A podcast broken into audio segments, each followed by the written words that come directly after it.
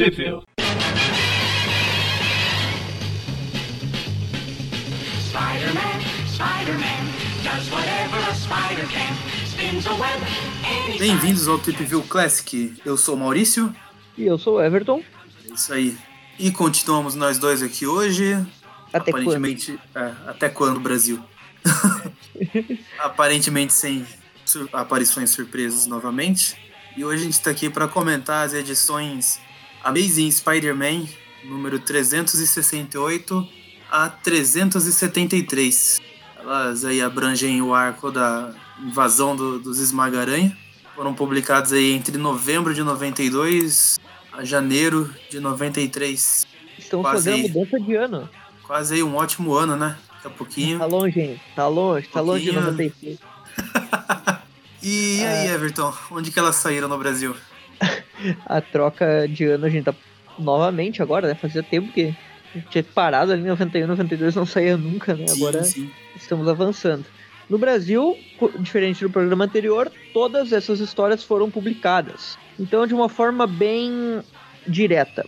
Essas, essas revistas, cada uma, tem uma história maior e uma historinha menor que não saiu no mesmo local no Brasil. Então, eh, vamos lá.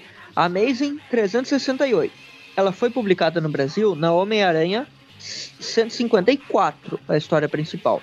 Mas a mini historiazinha do final saiu na 153, uma edição antes, por motivos de que ninguém sabe. Amazing 369 também saiu no Homem-Aranha 154 e a mini historinha dela saiu na Teia, na Teia do Aranha 80. Tudo isso que eu tô falando de editora Abril, né? A Amazing 370 também saiu no Homem-Aranha 154 e essa aqui no que consta não tem mini historinha, se tiver tá inédita no Brasil. A Amazing 371 também saiu no Homem-Aranha 154.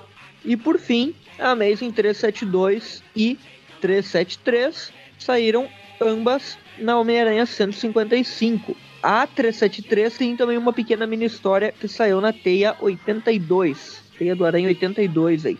Todas essas revistas da Abril foram publicadas entre maio e agosto de 1996. Que esse sim é um ótimo ano. Eh, Então, Homem-Aranha, para quem quiser ter toda a saga, né? Homem-Aranha 153, 154 e 155 da Abril, com a pequena adição dos extras da Teia do Aranha 80 e 82. Essas cinco revistas aí completam tudo que falaremos hoje. É isso aí. Então, vamos começar. É, Essas mini historinhas, elas são a parte, né? Isso, elas são histórias que Não, não, não são, são complementos, contempladas. é, são complementos de personagens secundários geralmente, ou sobre o Harry, ou sobre o Jameson, coisas Não, é assim. porque- mais fora. O que, que você acha melhor? É, a gente comenta a edição como elas- inteira? Ou, tipo, vai e passa por todas aquelas do arco? ali. O Não, que acho que é? que o arco ele não é tipo diretão assim, ele tem passa um tempo entre cada aventura e outra do arco, entendeu? Então a, a mini historinha ela se enquadra cronologicamente ah, na edição dela mesmo. Ah, então beleza. Ela Eu só é só é contada, prefere- digamos, ela só é contada tipo ah, sepa- assim separada numa mini história, mas ela se enquadra naquela cronologia ali mesmo. Uhum, então beleza. Então vamos aí para a primeira edição, Amazing Spider-Man 368, roteiros do David Michelini, desenhos do Mark Ba e a arte final do Randy Eberlin. É a E como padrão. sempre aí, Rick Parker nas letras, trabalhador do mês, da década. Aqui no Brasil ficou o título como, como a gente já tinha falado, a invasão de esmaga-aranhas. Aqui ficou tipo On Razored, Razored Wings, como se fosse asas laminadas, alguma coisa O assim. original é o nome do arco, né? Invasão de esmaga-aranhas. É que aqui eles colocaram tudo, três edições na mesma revista, né? E Uhum. daí eles chamaram tudo de ah, invasão de esmaga-aranhas. Pronto. Aqui tem o título da história e logo embaixo tem Invasão do Esmaga-Aranha, parte 1. Começa então aí que o Aranha tava. Aparentemente estava se balançando tranquilamente aí entre os prédios. Um- uma criatura com vários braços, várias garras aí pula pra cima dele. E eles estão até numa baixa altura ali, né? porque os pedestres estão vendo ali. Quando você fala criatura com vários braços, a gente já pensa que é a contraparte aranha pulando por cima dele. É, o Marmita É do Morgan lá. Mas é uma criatura mecânica, né? Uma criatura robótica. Aí aparentemente o Aranha fica mais na defensiva, ele fica pulando, desviando. Ah, de onde isso veio? Não sei. Enquanto isso, a gente vê uma aranhazinha mecanizada na parede, né? Meio que observando Sim. tudo de lado. O aranha não percebe, né? Ele vai lá, desvia, aí tenta enrolar a criatura com teia. A criatura, como tem várias garras, consegue rasgar a teia, mas o aranha aproveitou esse tempo aí e deu um socão na cara dela. A criatura tenta revidar. Aí os pedras lá na rua ficam, meu Deus, o que pode ser? O aranha lutando contra um monstro, vamos chamar a polícia. E, e aqui é legal que tem esse cara que parece o, o clone do, do Ed Brock aqui. É. O Ed Brock com o Joey Robertson ali atrás, né? Ah, mas o, o cara que o Ed Brock genérico, ele fala, né? Ah, o, o meu filho estava no, no show que o, aquele maníaco do Carnificina quase matou todo mundo. Temos que salvar o Homem-Aranha. Então é legal, né? Que, E ela fala que o aranha salvou ele, né? O É. aranha salvou o filho. Salvou o filho dele, então ele vai. Ele vai ajudar o aranha, né? Falando, ah, vamos retribuir o favor dele. Ele vai tentar bater no bicho mecânico ali enquanto o aranha tá. Mas se o aranha Ele- tá tendo dificuldade, o cara acha que com uma furadeira ele vai fazer alguma coisa, né? Não é uma, fura- é uma britadeira, na verdade, né? Eles estavam numa construção ali. britadeira. Ele acerta a britadeira na, na parte de trás da cabeça do, do monstro. É até meio O que monstro funciona, revida né? com uma. É, revida com uma rabada ali, é, mas ajuda o aranha a ganhar uma certa vantagem ali. Ah, Esse monstro ele parece um pouco alien, né? O- Eu pensei nisso também. Ele tem essa cabeça meio alongada, o corpo assim meio. como se fosse um humano meio atlético, meio musculoso, é, rabão saindo. E ela, ele tem umas pernas de Velociraptor. É. Sem, sem penas, no caso, né? Tá, tá errado daí. É, um robô com penas ia ficar meio. meio tosco, né? É, é, ele tem essa. esse cabeçona aí de alien, né? Sim, sim. Parece mesmo. Aí o, o aranha aproveita aí que o monstro ficou distraído, vai lá e arranca a cabeça dele. Exato. E daí ele vê que é um robô, né? É, Ou seja, podia ser uma criatura viva Podia que não tava uma- nem ligando, né? Eles só poderia depois, ser. ah, caramba, é um robô? Puxa! E daí ele agradece o cara lá, né?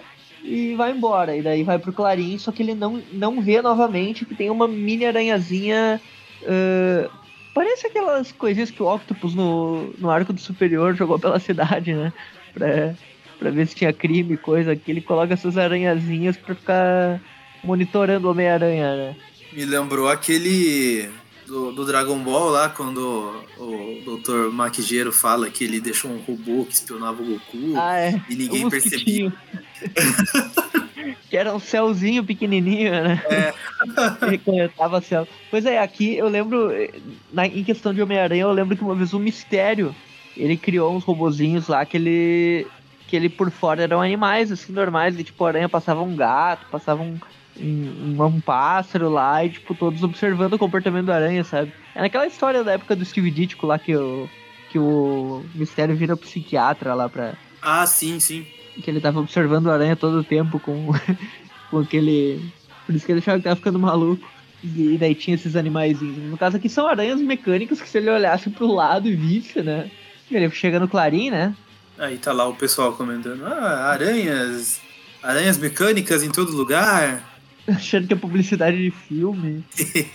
jogada de marketing, não sei o quê. E daí o, o Jameson, obviamente, tem aranhas mecânicas por aí. Ah, isso é óbvio que é uma obra do Homem-Aranha. Ah, não podemos é, julgar a lógica dele, né? Enfim, Pois né? é. O, o sinalizador aranha lá, os rastreadores e tudo mais, tudo tem um formato disso. Esses caras, esses horários de quadrinhos não tentam ser minimamente discretos, né? Porque, sei lá, eu sempre pensei, mano, o vilão vê o negócio lá na roupa dele, ele logo de cara percebe que tá sendo rastreado pelo Homem-Aranha, sabe?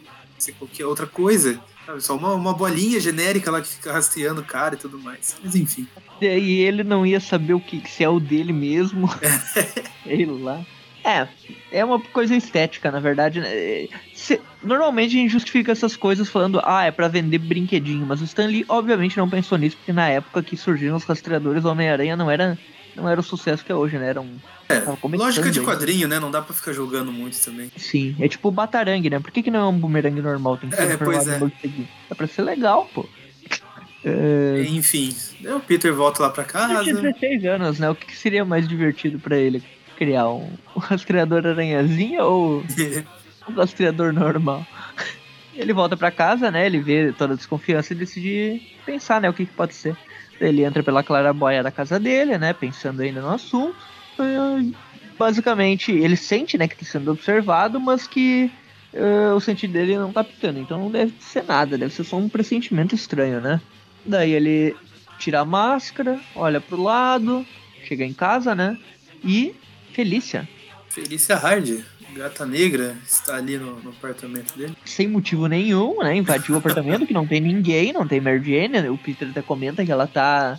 que ela tá no Queens, não sei o que, deve estar tá lá na, no estúdio de novela e tal. Enquanto. Uh, na verdade não, na Tia May ela tá, né? Ela tá no Queens, ela tá na casa da Tia May, então. Ela tá na casa da Tia May. E o. E o. E a Felícia simplesmente roubou lá, né? E o Peter pergunta o que ela veio fazer, invadindo casas, né? Ele pensou que ela já tinha largado roubos e tal, ficar invadindo casa dos outros. E ela fala que é complicado esquecer algumas coisas, uh, e que ela tá preocupada uh, com ele. É o Flash né? comentou, Flash comentou com ela que os pais do Peter reapareceram, e ela fala, Peter, né? Porque a gente terminou, que significa que eu não me importe com você. O Flash me contou que seus pais apareceram, eu só queria saber se tá tudo bem aqui. Aí o Peter fala, ah, culpa desconfiança aí, Felícia, é realmente legal da sua parte, sei lá o que, mas disso toca o telefone. E daí sim, é a gente vê a Mary né? Jane, tá lá no, na casa da tia May, falando, ah, Peter, eu tô aqui onde você deveria estar também. Combinaram de sair com os pais do Peter, né? E dele já fica meio daquele jeito, né? Tipo, que ele sempre tá tentando evitar esse assunto em todas as histórias que a gente comenta. O, o, o mentiroso, o psicopata lá, vai inventar alguma desculpa agora. uh, daí a Felícia ela pergunta, né, se ele não quer ver os pais dele e tal. Ela falou que, ah, uh, ah claro que quer e tal, mas dá pra ver que ele não quer. É, Daí ele tá vindo fica, ele tá vindo.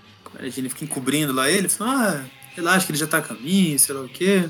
É, tia fica naquela, ah, sei lá, tô pensando se vocês jovens deveriam ir sem mim, porque eu já sou velha, não tenho pique pra rolê, essas coisas. A gente fala, May, para de ser idiota, Vamos passar um tempo junto. É, nós não queremos roubar o seu lugar na, na, vida do Peter e tal, tipo. Mas a Tia May também, ela tá muito desconfortável com essa situação, né, dos dois. Daí o Peter tá chegando, né, pensando o que que ele vai...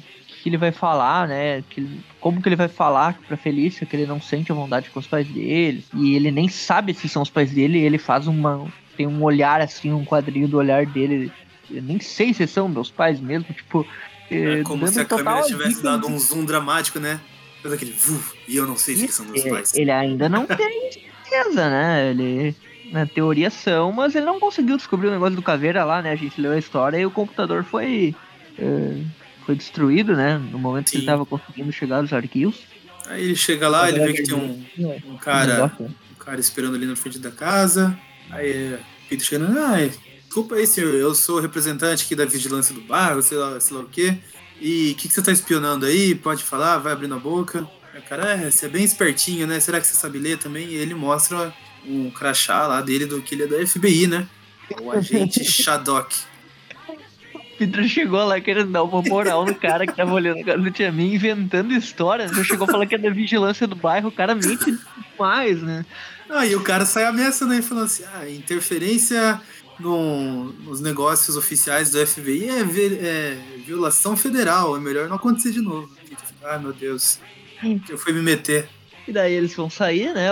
Eles já saem, né? Cinema e tal, uh, lojas. E ela o tá. Peter, o Peter tá tão desconfiado dos pais dele que ele levou eles no cinema e sai de lá pensando assim: ó, com sorte agora acontece comigo, mesmo que aconteceu com o Bruce Wayne. Espera aí, pai. Entra num beco aqui rapidinho. Só Vamos ali naquele beco, mãe. Mostra esse colar de pérola aí, deixa mais evidente. Vamos testar uma coisa aqui. o, mas é legal que eles são tipo Capitão América, né? Ah, o mundo tá diferente, um toca-fitas que cabe no bolso. É muito né? Porque eles ficaram presos, né, na, na, União Soviética, então, então é meio, meio ficaram presos lá na, não sei se uma prisão ou, ou, só ficaram por lá, enfim, eles estavam não podiam sair de lá, né? Enfim. Daí é, caiu Entre aí, as né? mudanças que eles veem, é, chama atenção também o tanto de pessoas que são moradores de rua, né? Eles falam assim, nossa, não, não tinha tanto morador de rua assim, 20 anos atrás, sei lá o quê. Sim. E daí eles vão lá, né? Fazer um lanche e tal. E nesse momento um assalto acontece, né? É, parece o Vin Diesel roubando a bolsa da moça ali. O Vin Diesel do meme lá do pânico. olhando feio. Faz aquela cara, sabe? É, aí o Peter já fica naquela. Ah, fiquem aí, que eu vou chamar a polícia. Ok, na verdade ele vai lá, se troca ali, põe a roupa de Homem-Aranha e vai atrás do Vin Diesel do pânico lá. Sim. Ele Resolve chega lá. rapidamente ali o. Prende, né, o cara? né? Prende ele. Né? E ele pegou mais leve com esse cara do que o maluco que tava com a bicicleta lá, que não tinha feito nada praticamente no último. Com certeza. Aquele só pegou, prendeu o cara, recuperou e deixou o cara ali, em vez de ficar desmoralizando toda hora. Eh, E nesse momento o cinto de aranha apita, né? E vem um robozinho por trás. E dessa vez não é um robô aracnídeo, né? É um robô meio morcego. Aí falando no Bruce Wayne. É, esse daqui ele não é. Ele não, não parece o Alien, né? Ele parece mais um. eh, Eu diria estranho, que né? um dragãozinho, assim, né? Porque ele tem um, um rabo meio longo também. Parece uma cara garrinhos e tudo mais.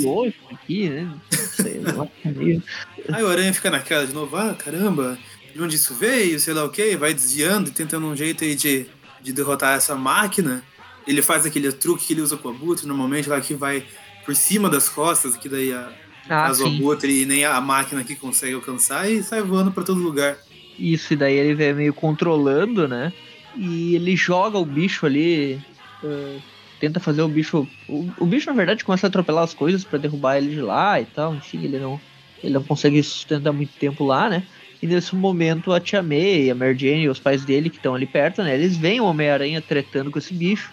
E daí a, a Tia May até fala: Ah, esse é o Homem-Aranha, um malandro que alguns chamam de herói. Um malandro. A Tia May, que nesse momento a gente sabe que ela sabe, basicamente, né? Eh, E daí a mulher fica lá, a mãe do Peter, né, toda assustada e tal. Enfim, o Aranha, ele, ele continua desviando ali, né? O bicho lança alguma, alguns projéteis de metal, né? E daí o Peter decide sair na porradaria mesmo pra acabar uma vez com isso, né? E daí ele começa a socar a cabeça do bicho lá e derruba ele, né? Na porrada mesmo. Aí ele, logo que acaba, ele fala, ah, melhor voltar pra minhas roupas normais de novo, sei lá o que, vão dar a minha falda por lá. Aí a, no que ele aparece, a Mary Jane, ah, Peter, tá tudo bem, sei lá o que. Só, assim, só demorei pra achar um orelhão, ele fala ali né, aqui na abril. Pois é. Demorei pra achar um, um orelhão. Aí os pais dele ficam preocupados, né? Falam, nossa, Peter, como essa cidade está perigosa, e sei lá o quê. E o Peter pensando, a segunda vez que um robô me ataca e eu não tenho ideia do porquê e nem de quem está por trás disso. E nesse momento a gente vê, né, quadrinho final, Alistair Smite, né, o criador aí dos robôs Esmaga-Aranha, filho, né, do criador original, mas que já morreu faz um tempo, né, o- ele que seguiu aí a- os passos do pai, ele tá lá naquela cadeira de rodas dele, né, toda eh, personalizada lá. E ele tá me- comentando, né, pra si mesmo que o Aranha sobreviveu às primeiras duas máquinas de justiça, mas que isso só está começando, né? Que ele só está no início da, do terror aí. E aí, E ao aí, fim cara, da, da primeira, primeira- história, História. Gente vai pra primeira mini história, né? que ainda é nessa edição aqui, mas eu acho que, segundo o Everton disse, já tá em outra revista nacional. Isso tá no Homem-Aranha 153, que é, que é antes. Mas ela é uma história que se passa aí, basicamente. E o nome da história aqui no Brasil ficou Aproveitando. E ela é do. O roteiro não é do, do Dave Michelini. É do. hum, The Metais. É do Demates, isso, com o, o Aaron Loprest na arte. E a história já começa com o Peter partindo pra cima do Jameson, né? Ah, pegando ele pelo colarinho ali. É, mas eu acho, pelo que você tá falando, eu acho que a Abril cortou isso aí, né? Porque antes tem toda uma introdução do Peter e do Jameson conversando lá. Ah, não, isso sim, sim, tá certo, tá certo. Eu, eu que fui pelo título aqui e pulei uma página. Eu fui Ah, tá. direto na Você- página do título. Você que Ela abriu começa com- a Abril. Isso, eu abrilei e abriu, é. Eu só virei a página anterior aqui agora que eu, eu fui Who pra, Watch the Watchmen, do Abril. título. Isso, começa com o, o Jameson falando, né, que chamou o Peter lá pro escritório dele por causa de um assunto pessoal, um assunto delicado. E o Peter fica quieto todo momento, né? Só o Jameson fala. O Jameson fala que ah, o Peter chegou a procurar ele pra perguntar sobre o aparecimento dos pais dele, se ele tinha algum arquivo pra ajudar e tal. Ele falou que estava ocupado e mandou o Peter embora, não conseguiu ajudar, mas que devia ter ajudado, que ele tá arrependido, que ele sabe que, que o Peter é importante, que ele se enrola no trabalho, mas que ele, ele sabe pelo que o Peter tá passando, que vai usar os recursos do jornal, que vai mandar uma das repórteres falar com eles, que ela vai conseguir descobrir tudo do tempo deles na Shield, enquanto ele vai falando isso, Peter vai ficando furioso. Né? Porque ele tá indo todo um discursinho emocional, né? Tipo, não, Peter, eu te chamei aqui porque a gente precisa falar de um assunto delicado, filho. Aí o Peter já vai sacando, tipo, não, nunca me chama de filho, sei lá o quê. Daí eu, todo esse papinho do Jonah, ele vai, tipo, bem no lado emocional, né? Ele chama o Peter de filho, fala que eles são velhos amigos. Ele até chora na frente do Peter, né? A coisa fica estranha quando ele fala assim: ah, vou mandar um, uma das minhas repórteres, a Lynn Epstein, para falar com eles, ela vai conseguir tudo sobre. E daí o, o Peter fica pensando, né, que, que Epstein é um abutre que venderia a própria mãe por uma notícia e que ele é o maior abutre de todos, não sei o quê. E daí o Jameson pergunta, né, a gente poderia publicar sobre seu pai, eh, sobre seus pais, eh, uma reportagem? É óbvio que a gente tá, tá considerando que... pagar você, sei lá o que, daí o Peter fica possesso. E aí, tem o título cima. da história que, Isso. que é aqui no ficou aproveitando o que eu falei. Que, que daí sim o, o Peter pula pra cima do Jameson e começa a xingar ele, né? Ah, eu sabia, esse papinho tava muito estranho. Você não tem o um mínimo de decência, sei lá o que. Ele fica nervoso, pega o Jonah pelo colarinho, bate as costas dele contra a parede lá. E ele ameaça até dar um soco na cara dele, até que o Robin Parece aparece. O, o Tobey Maguire loucão lá com Ed Brock no Homem-Aranha. É verdade, lembra bastante essa cena aí, né? Porque. faltou arrebentar a cabeça do cara lá atrás, né? No vídeo. Aí o Robin chega lá, segura o braço do Peter e fala: Peter, pelo amor de Deus, não faz isso! Não vale a pena, solta ele. Daí ele segura o Peter. Né? E o Robin até estranha a força, né? Porque ele tá, tipo, usando toda a força dele pra segurar o Peter, parece que não, não consegue, né? Ele fica assim, caramba, Peter deve ser bem forte, hein? Ou seja, ele tava perdendo o controle mesmo pra espancar o Jameson ali. E que é estranho, o Rob comentando isso daí sempre deixa um negócio meio dúbio, porque o Rob, desde a época lá do. Ali um pouquinho depois da morte do Capitão Stacy, ele meio que já desconfiava e tal, né? Principalmente na fase do Rosandru, lá ele dava umas dicas de que sabia. Teve uma época que ele ficou bravo com o Peter por tirar fotos. E tipo, aí já com o Jerry Conway aí na, nos anos 90, ele teve uma época que ele brigou com o Peter, né? Que, que o Peter tava. Ele achou que o Peter falsificou uma foto do Homem-Aranha e tal. Ele meio que sabe, dá a entender que sabe ou não, é meio estranho. É, mas enfim, ele pergunta o que, que aconteceu, né? E daí o Peter fala, né, que ficou bravo, porque ele só queria uma entrevista, ele tava só fingindo que se importa com ele e tal. O Robin tenta dar uma moral no, no Jonah, e o Jonah tenta sair pela tangente. Assim, ah, não, não foi muito bem assim, sei lá o quê. O Peter que tá meio estressado, blá blá blá. Aí ele estende a mão pro Peter e fala assim, ó, oh, Peter, foi minha intenção, sei lá o quê, desculpa aí. Aí o Peter pega, cumprimenta ele e fala assim, ah, Jonah, quer saber? Vou deixar isso de lado, tô meio estressado mesmo, eu exagerei na fala, minha né? reação. Né? E, ele, e quando ele sai, ele fala: Nada de notícias sobre a minha família. E vai embora. Nada de exaltações. Daí o Jameson fecha, tem todo um recordatório de Jameson falando, né, que, uh, que o Peter cresceu e tal, que ele tá bem diferente de quando ele era adolescente e tal, mas que tem uma coisa que ele não entende, né? O dever do Jameson como jornalista é levar a verdade ao povo e não interessa o quanto ele se sinta culpado, que ele sabe que o dever dele é esse e que ele tá se sentindo culpado agora, mas que a verdade vem antes de tudo. Então ele deve publicar qualquer. Não, não importa como, né? Ele, quem vai atingir, ele vai publicar a verdade. Ele liga lá pro Epstein e fala que o Peter não vai colaborar, mas que eles vão ter que tentar por outro lado para conseguir a entrevista, basicamente. E aí sim acaba essa edição, a em 358. Sim. Vamos para 369. Aqui ficou o título como Destruição Elétrica. E, e ela é da mesma equipe do, do Michelini com, com o Mark Bagley e Randy Amberlin na, na arte final. Mark Bagley nos desenhos. E aí começa com o Aranha se balançando, sem ser atacado dessa vez, por enquanto, nesse primeiro quadrinho. Porque o sentido porque... de aranha dele já tá. Já tá disparando. Ele... Ah, não. De novo não, né? Ah, não pode ser. E daí ele tá com uma mochilinha de teia lá, né? Ele vai para cima de um vai numa parede lá, fica pensando que tem um monte de sinaizinhos fracos, porque na cidade tem muitos perigos, mas que isso tá pior ultimamente, que parece que sempre tem alguém observando ele, né? Daí ele isso começa... passa um robozinho aranha voando lá que ele não percebe. É, um robozinho aranha pulando de um prédio pro outro, né? Isso. E é engraçado que ele fala, ah, nisso parece e... que tem sempre alguém me observando. A primeira coisa que ele faz é ir atrás de um muro e tirar a máscara. É, pois Cara, é. acha que tem alguém te observando? Não, tira a máscara. Pelo menos não em lugar aberto assim, né? E daí ele fala, né? Bom, é melhor ir o resto do caminho eh, de roupas normais, né? Ele troca lá e decide andar com o Peter mesmo. Enquanto isso, em uma van, né? Alguém está rastreando, né? Falando ali, vou reposicionar os rastreadores, ele é rápido demais, ele já sumiu da vista e tal. Então essa pessoa não viu ele se trocar, né? Esse cientista aí. Daí E a gente sabe, lá né, pra... que é um capanga do. É um capanga do. do Smash, Ah, sim, como a sim. gente já viu no. Ah, Corta lá pro Peter chegando no campus da universidade. Lá ele encontra a Mary Jane, o Flash, a Felicia Hard. E os, os pais, pais do dele. Peter estão ali também, né? E ele já tá todo estranho, né? Aqui a Abril, pelo menos, colocou ele dando oi pro pai e pra mãe dele, entre aspas, até. Ah, não, aqui também. Tá. Hello, uh, mom and dad. Tá, tá meio estranho. E daí ele fala, ah, é bom que você seguiu seus estudos e tal. E o Flash tá lá, né, com a Felícia. O Flash tá muito mal vestido, cara. Eu teria vergonha de apresentar um amigo assim pros meus pais, sabe? Tá com uma E roupa toda tem- rasgada. E ele tem essa roupa com um T, né, de Thompson. Desde da época do Steve D, tipo, ele já usava uma roupa, só que era um tipo um moletom, assim, era um, um blusão, né, com um T lá nas primeiras edições, laranja, eu lembro que ele tinha.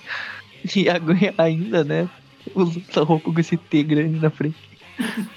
E a Mary Jane tá com uma cara que está morta por dentro, né? Tá forçando um sorriso ali. Quer fumar um cigarro, não pode, sim, lá. sim. Que essa época que ela voltou a fumar, né, ainda tá pouco nas histórias, logo fica mais, mas ela voltou há pouco, pouquinho tempo atrás. É, E daí, enfim, eles conversam ali, né? Mostrando onde é que é que cada um estuda e tal.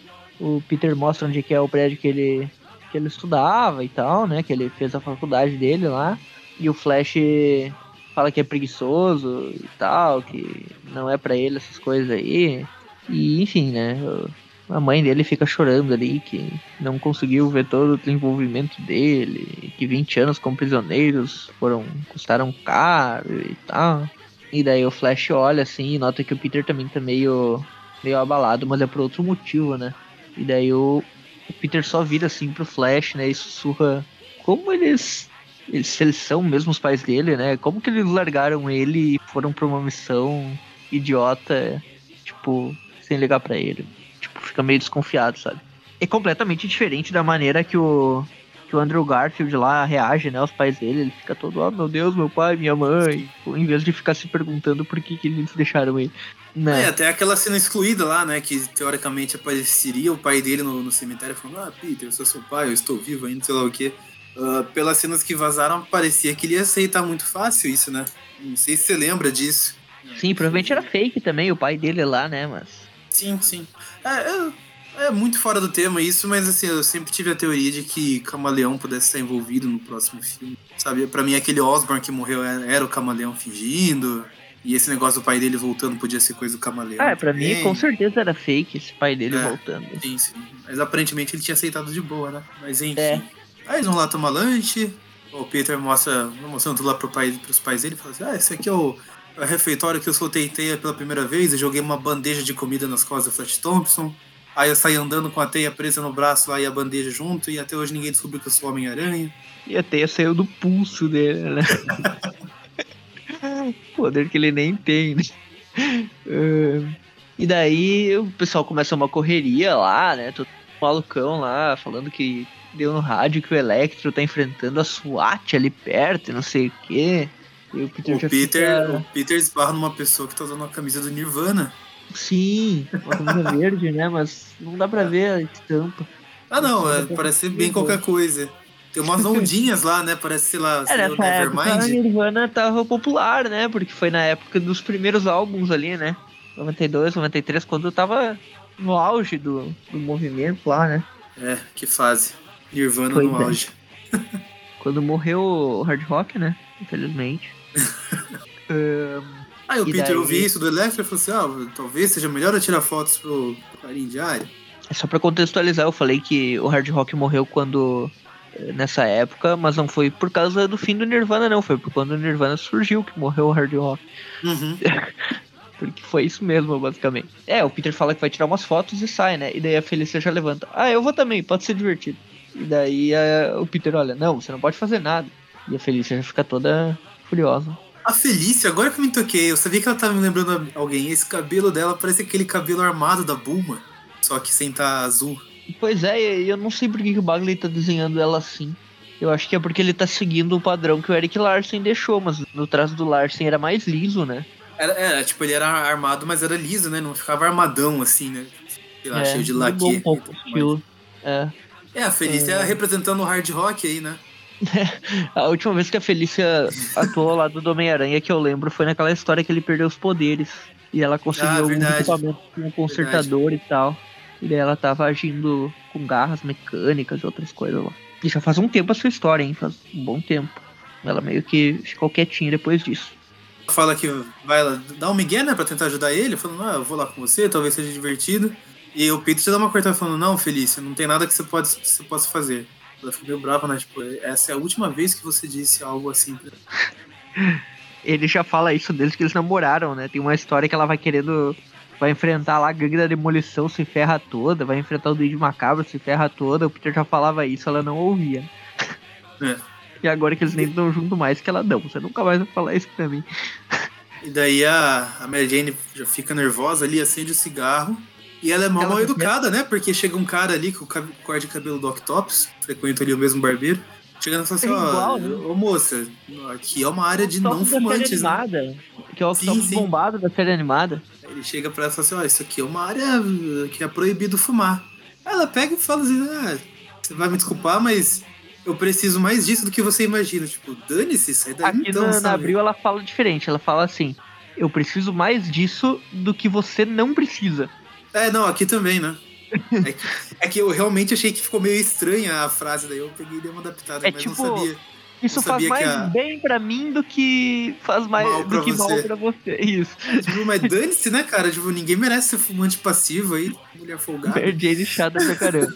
e como eu mencionei, só confirmando, né, a Gata Negra realmente tinha agido como Gata Negra antes disso naquela história lá do do, Sem poderes? do Sem Poderes. Depois disso ela só apareceu como Felícia mesmo, fazendo uma outra aparição aí interessante. Aham. E daí o Peter vai lá, né, já vestido de Homem-Aranha, e ele olha pro. Ele encontra o mesmo carinha ali, né, do FBI, aquele agente que tava vigiando a casa da tia May, ele tá por lá, né. Ele fica se perguntando o que que pode ser, mas que. Mas que agora não tem tempo pra isso, vai ter que ir atrás do Elec. E nesse momento Aí- ele é rastreado por uns robozinhos, né, do. Isso, ele tá saltando, aparece já um outro robozinho aranha ali numa parede. Isso. Corta pra, pra Van misteriosa falando assim, ah, encontrei ele. Aparece o aranha ali na, na tela, né, do computador da Van. E o Smite de uma base que parece bem distante da cidade, né? Meio das montanhas lá. Falando muito bem, muito bem. E o Smite com toda uma. um estilão diferente, né? nessas edições. Ele normalmente era um cientista, com roupa de cientista e tal. E nessas edições ele tá com. Ele tá. Parece um Super Saiyajin 3 com, E ele é- com sobrancelha. Sobrancelha era saltada, aquele- tá? Ele era aquele gordinho, baixinho também, né, todo descabelado. Ele parecia o, o Pedro Pettigrew lá do, do Harry Potter. É, e barbudinho, né? É. Agora ele tá, tá um cara. Agora parece que ele tá com mullets, né? E, e, e tá musculoso, né? É, enfim, daí o, o Smite tá lá no laboratório dele, fala assim, ah, muito bem, sei lá o quê. E daí Vamos mandar o o. robozinho, né? Vamos mandar o robozinho. É, o cara fica, ah, a gente deve tomar alguma ação, alguma coisa. Aí o Smite fala, ah, não, por enquanto não. Eu vou. Vou, fazer os meus corre aqui. Ok, E a gente vê que ele tá com várias pessoas ali, né? Aparentemente, pessoas ou androides, não se sabe. Tem o rei do crime genérico ali, né? Tem um rei do crime genérico. É o rei do crime da, da série Demolidor lá, que é menor um pouco. E daí ele aperta os botãozinhos lá, enquanto isso, corta lá pra Manhattan e o Electro tá mandando os carros pelos ares ali. Destruindo a polícia, SWAT e tal. Falando que roubou diamantes e que deixa. E quando a polícia sai fora, que o diamante é dele agora, que ele roubou. eh, Que ele conquistou o direito de roubar o diamante, né? Porque ele conseguiu roubar, então é dele. Mas não adianta Porque é assim que funciona. né? Eu Olha, consegui roubar, então eu tenho esse direito. Exatamente. É, Ô, Everton, você não quer porrada. aproveitar. Você não quer aproveitar a ocasião e falar o quanto é legal o uniforme do Electro, o quanto é criativo, que só você acha esse uniforme bonito e todo mundo acha ridículo. Ah, tá bem legal aqui, o Bagley fez um negócio da hora. Não, o desenho tá bonito, mas o uniforme é ridículo. O Electro, Enfim. o, o Bagley, inclusive, colocou um detalhezinho de, de uma parte preta por baixo Sim, da, sim, é, ficou legal. juntando a máscara e a, e a blusa dele. O Aranha chega na porrada, né? E daí o Mas- Electro fala, bravo, né? Fugiu da cadeia, encontro você de novo. É toda hora. Eu acho que eu devia me mudar pro interior, não sei o quê.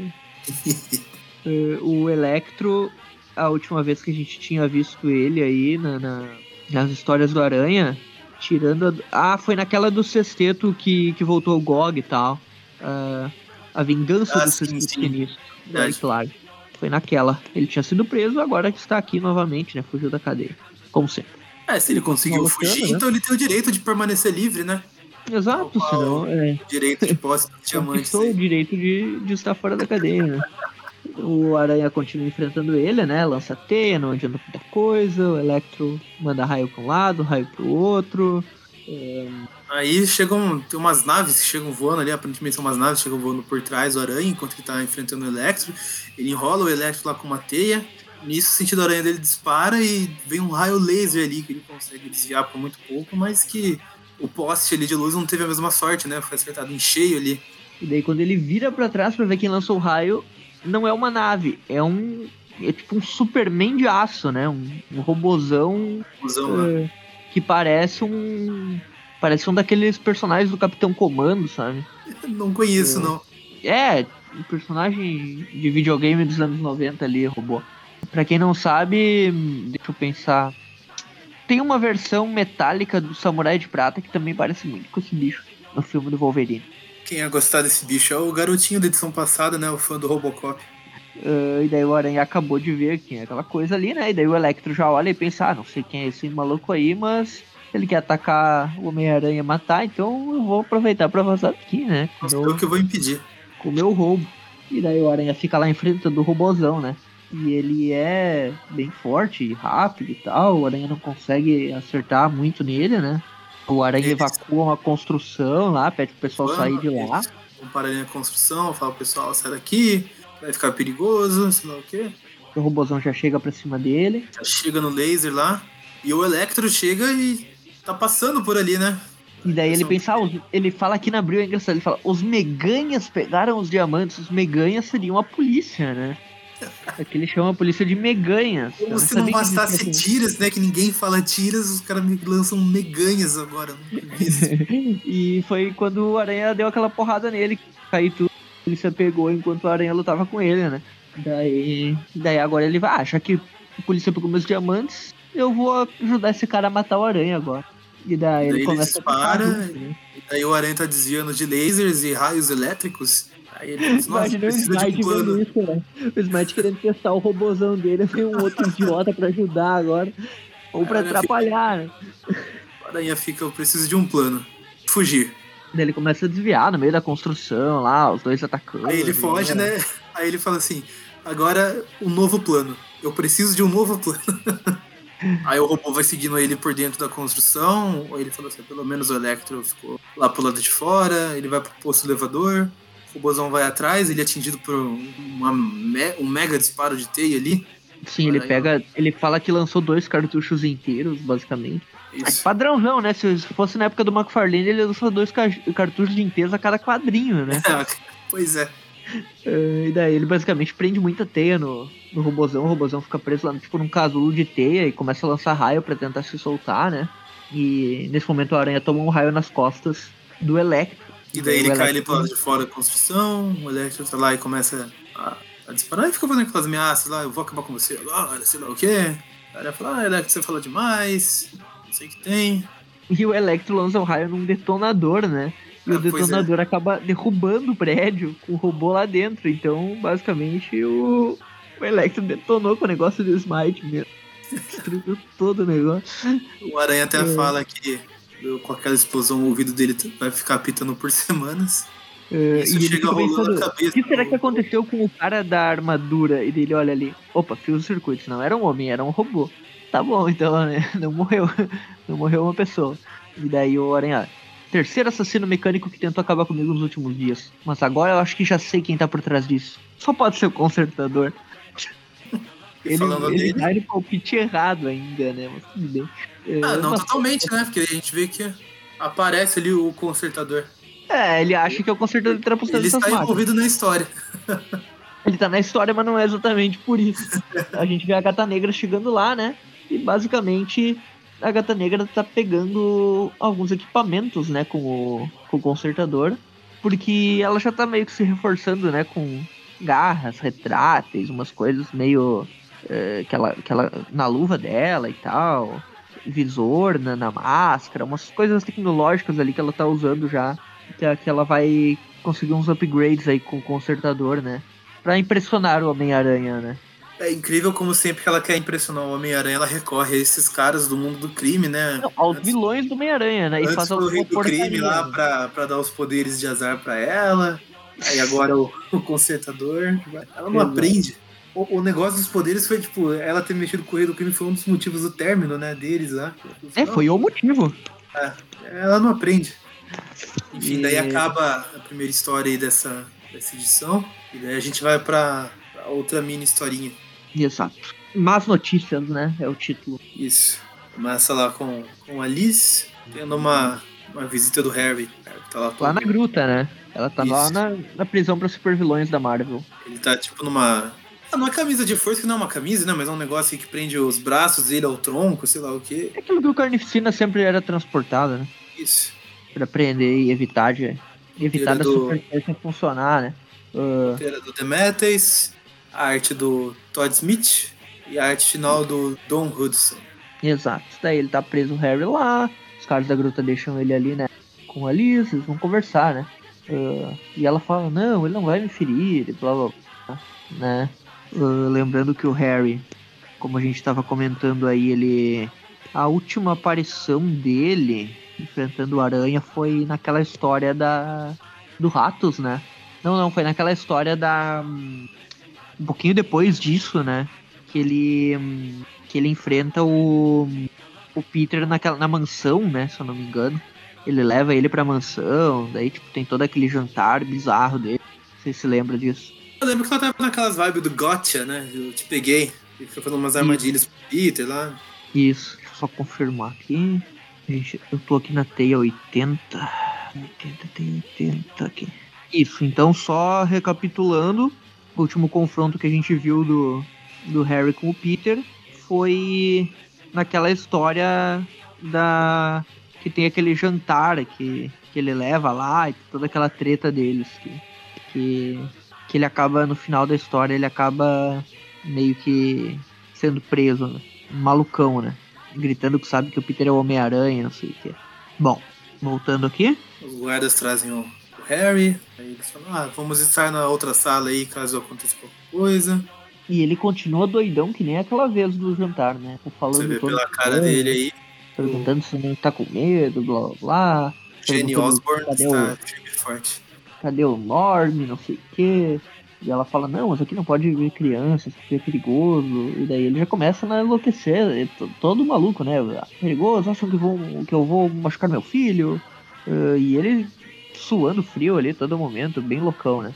Ah, e, e daí o, ela fala sobre, relação à advogada, né?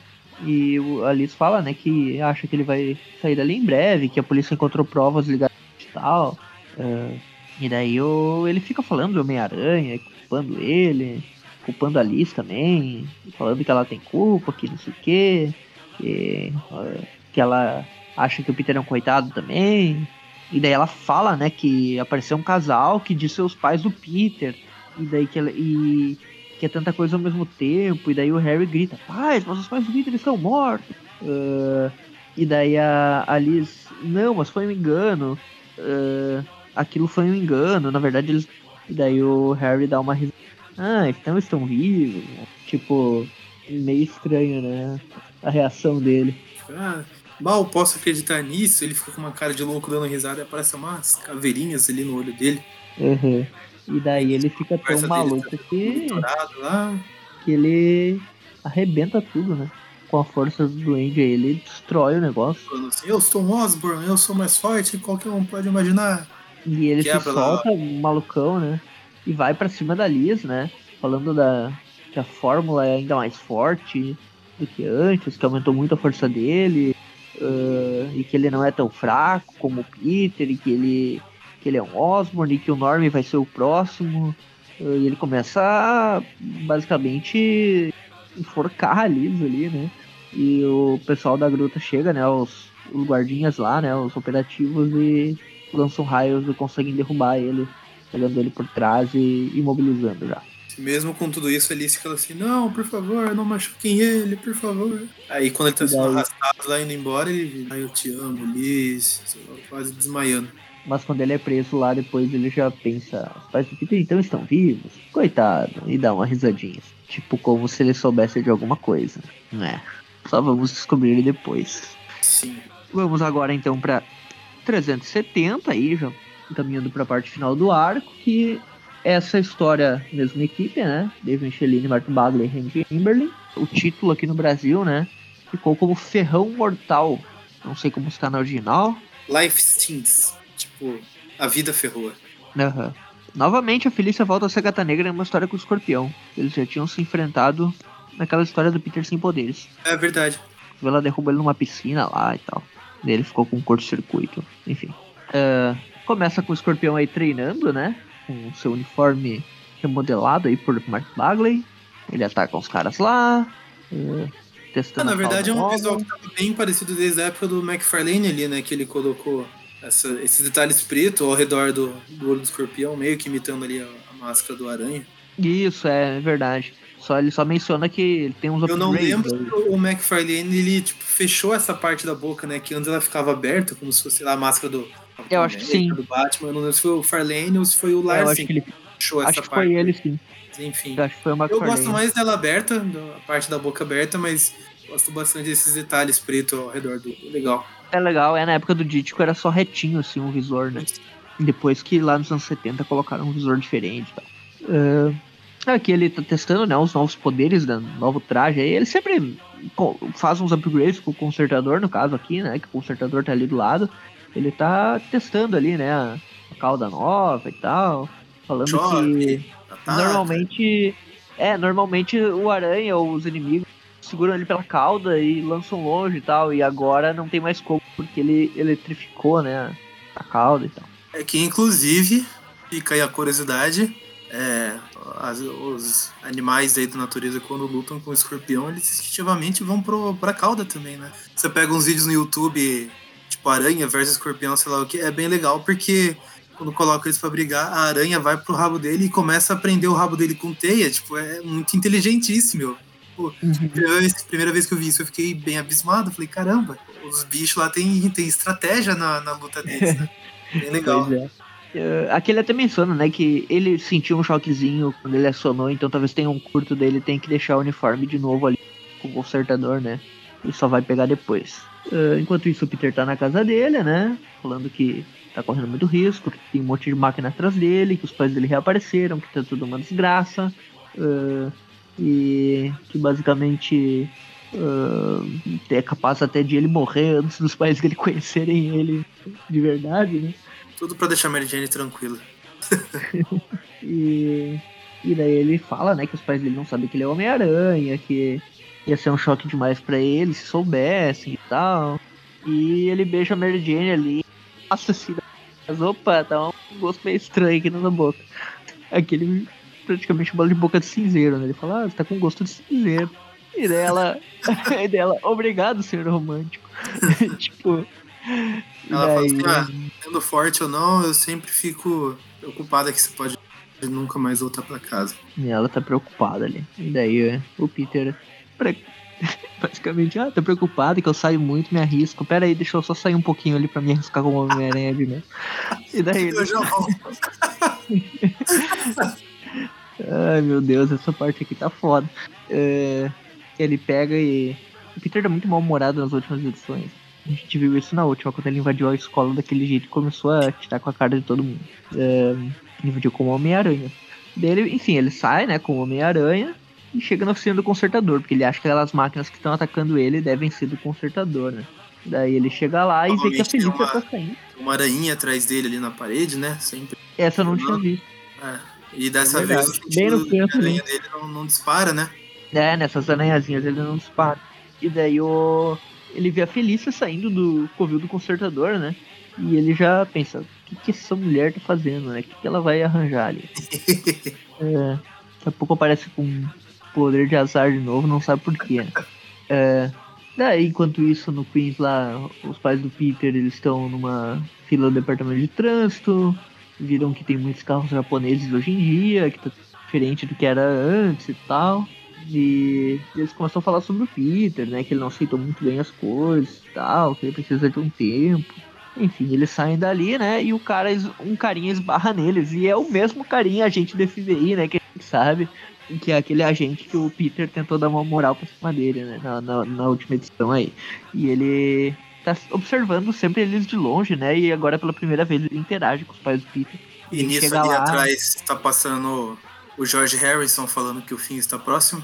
É verdade, né? Um barbudo lá. É, e daí ele chega, né? Nos pais do Peter pergunta, "Ei, vocês parecem familiares, a gente não se conhece, né? E o pai do Peter falou, não, acho que não. E ele é, tem certeza, mas acho que há muito tempo atrás, eu sou o Charlie Shadow, vocês não lembram de mim? E daí eles, não, acho que o senhor se enganou. E saem. E uma coisa Daí que eu eu- notei agora, aqui nesse balãozinho dele, não sei se abriu, manteve assim, ele fala: Ah, meu nome é Shadok, Charlie Shadok, o James Isso. Bond. E ele parece o James Bond classicão, né? É, eu não, não notei que, que ele falou isso no estilo James Bond, mas realmente lendo a frase fica parecendo mesmo. E o nome parecido daí fica, fica aparecendo Eu, eu digo até o jeito que ele tá desenhado também, né? O rosto que fizeram pra ele e tudo mais. Sim. Lembrando um pouco lá o James Bond. Aquele ator lá que eu não sei o nome. Mas não é o. Esse, É a mesma apresentação que o Bond fazia, né? Com o É. sobrenome, depois ele fala Bond, James. É, mes- mesmo estilo mesmo. E, e daí ele vê os pais do Peter saindo né, e pensa, como assim eles não lembram de mim?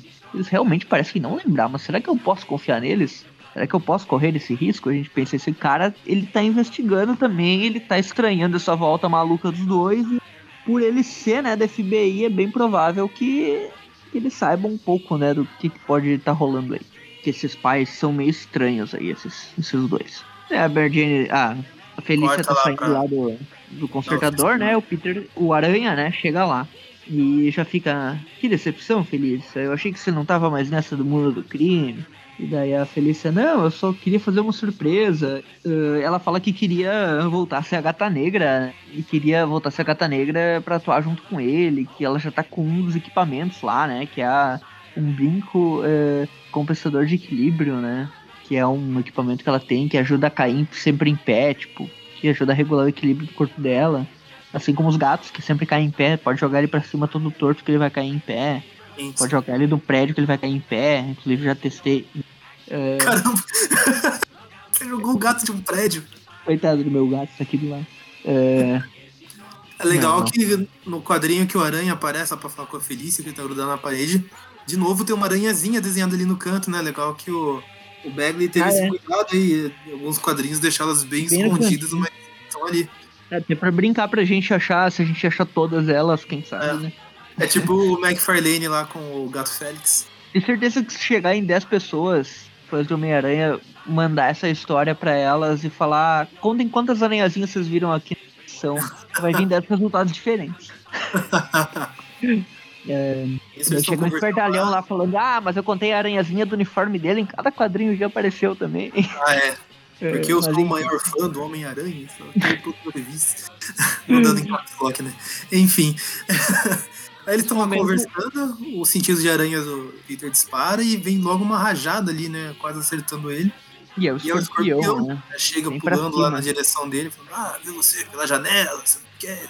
E já começa atacando com a cauda, o aranha até tenta, ele até prende a, a cauda dele no chão, né, com a teia, mas o, o Ele- arranca o chão e tudo, né? Arranca o chão. Simples.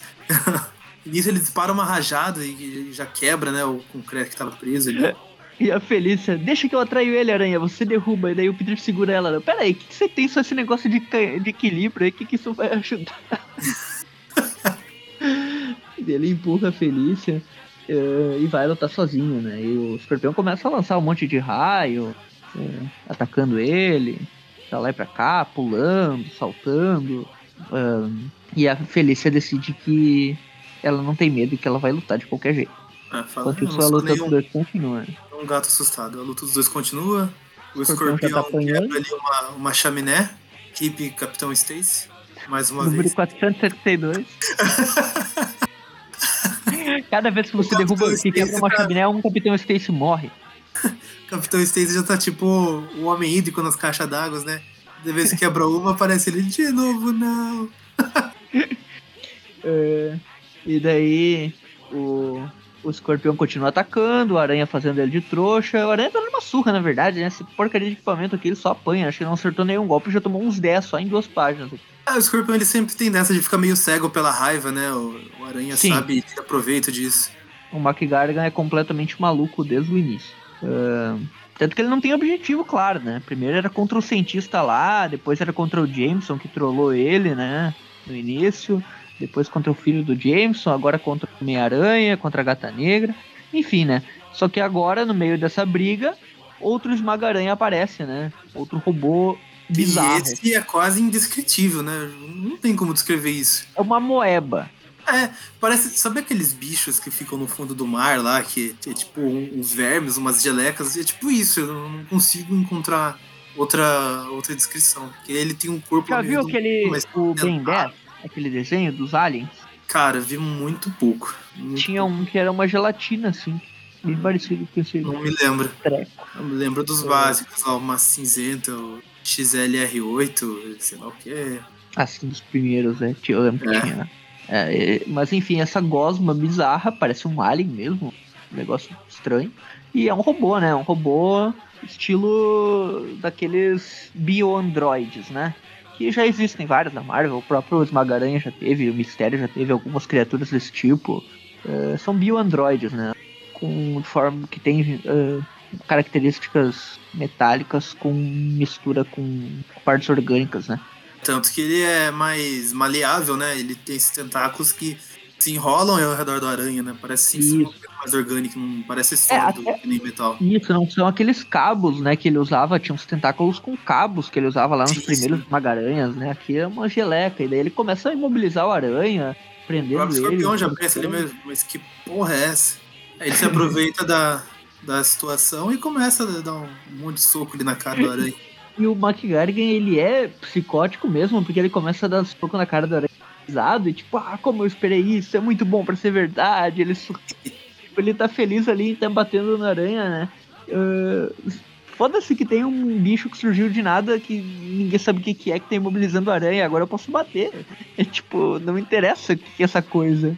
interessa que tá atacando a aranha também, né? Sim, sim. Aí, E daí a isso Felícia a vem, né? Felícia chega na, na voadora nas costas dele, né? E ele já fica loucão, né? Vou matar agora os dois, e gritando, né? Eh, e a Felícia consegue, na agilidade dela, atrair a cauda do escorpião, né? Pra atacar ela, só que daí ela pula de última hora e o escorpião acerta o robô. E daí quando o escorpião puxa, né, com a força da cauda, ele descola, digamos assim, a gosma do aranha, né? Isso. E aí começa ele pensar, ah, agora eu tenho o novo poder de eletrificar aqui a minha, a minha cauda. Só que ele é muito burro, porque ele eletrifica a cauda dele, né? Que é o poder lá, e eletrifica o robô, o robô explode e meio que explode a cauda dele junto, né? Vai até ele, né? A eletricidade vai até ele se explode os dois juntos, né? O escorpião perdeu o ferrão dele aí, o robô explodiu. ah, e daí ele sai fugindo, né? Já que ele não tem mais a arma dele principal, ele foge. Ele só tem os poderes aí de super força e tal, mas que não, já não ajudam muita coisa, né? É, hoje em dia, porque. E ele vai bem naquele estilo vilão clássico, né? Tipo, ah, da próxima vez. É, e o sai. Aranha deixou ele escapar, né? Uh, Uhum. Na teoria. E ele vai lá ver se a gata negra tá bem e tal. E basicamente aqui Peter foi um imbecil, né? Porque ele rejeitou a ajuda da gata negra, tava sendo derrotado pelo escorpião por essa coisa e ela que salvou o dia, né? Ela derrotou os dois sozinho praticamente. Tudo bem que teve ajuda com a burrice do escorpião ali, que meio que se matou no final, né? Se... Fez merda sozinho, né? Mas, mas ela que, que conseguiu virar o jogo, né? Sim, Ele sim. é foda. Ahn, enfim, daí o. Eles vão lá, né? O Aranha decide invadir ali pra ver o, ah, se o consertador tá por trás desses robôs aí, né? Quando ele chega lá, não tem mais ninguém. E daí a gata negra fala que o consertador deve ter fugido quando viu ele por perto. sim. E. e que Eu não sei Magargan como também. que, tá, como que tá aí na, na Abril, mas aqui no, no originário fala assim, ah, é, Tenho que investigar isso, porque até onde eu sei, o, o Mendel Strong é o, o único homem nesse planeta que podia construir aquele Amoeboid. Caramba, então a Moeba Ah, é não é só o nome da marca, né? Tipo, é, é Sim, realmente uma coisa. Não, a ameba existe, amebas, no caso, existem. Não, Ameba essa- sim, mas aqui tá como Amoeboid. Eu não sei se. daí, talvez a Meba, né, que a gente chama no inglês, seja a Moeba mesmo. Não sei. É, Eu acho que é. Talvez seja isso.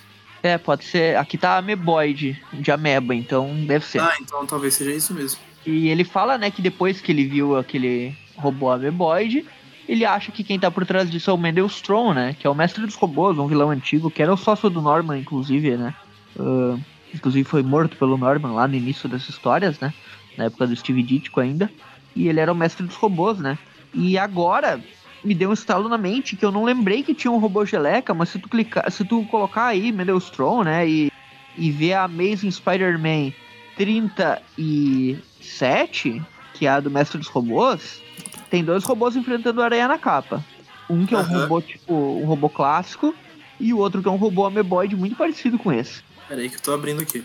Ah, é, É bem igual, parecido né? mesmo.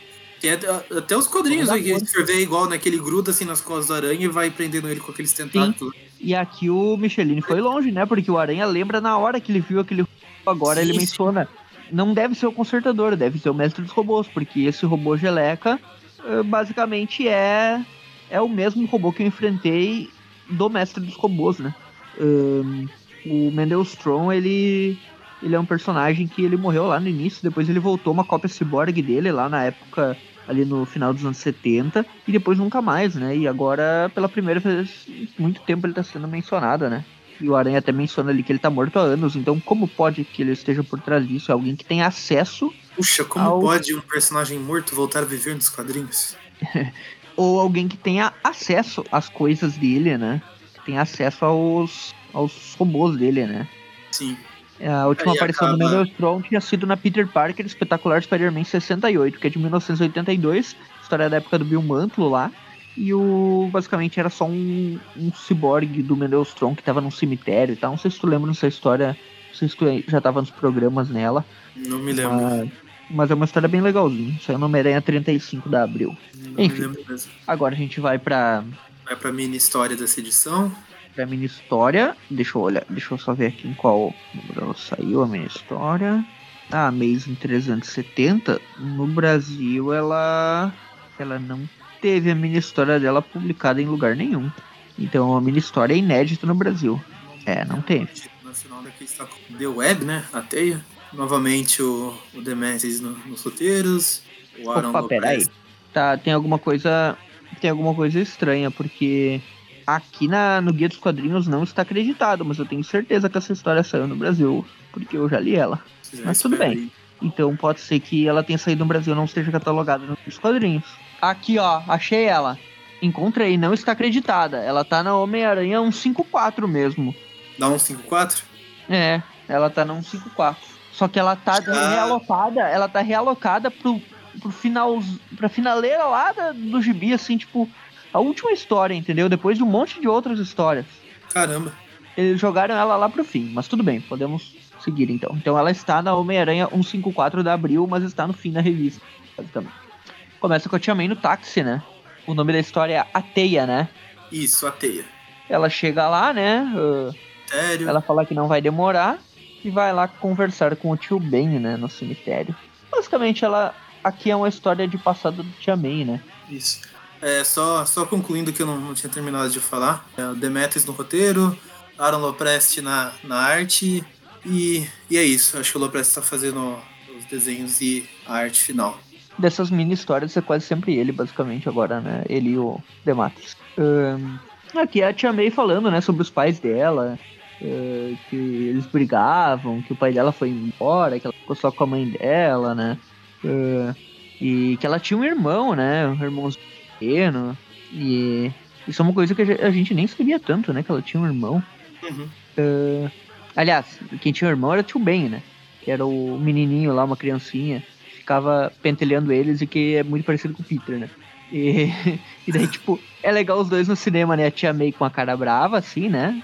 E o tio Ben ali do lado bravo, e um molequinho ali dando risada no meio dos dois. tipo, destruindo Ai, que legal. dele. Ahn, daí depois ah, mostra o casamento deles e tal. Ahn, e daí o Peter nasceu tempos depois, né? E ela já tava mais velha. Ah, o Peter ali pequenininho, tem um Peter bebezinho num quadrinho, né? Com os tios ali. Ah, e ele basicamente. eles estão ali, né? Eles cuidando do Peter. Basicamente ela depois que- Ela, relembrando aí o crescimento do Peter junto com eles, escola. Tem várias né? ceninhas, né, da Tia May com o Peter criança e tal, ele na escola. E depois ele veio o casou. casamento dele e tal. Isso. E E- que ela tá preocupada porque agora ela, teoricamente, a Mary e o Richard voltaram, ela fica, fica mal, né? Como se eles estivessem tentando.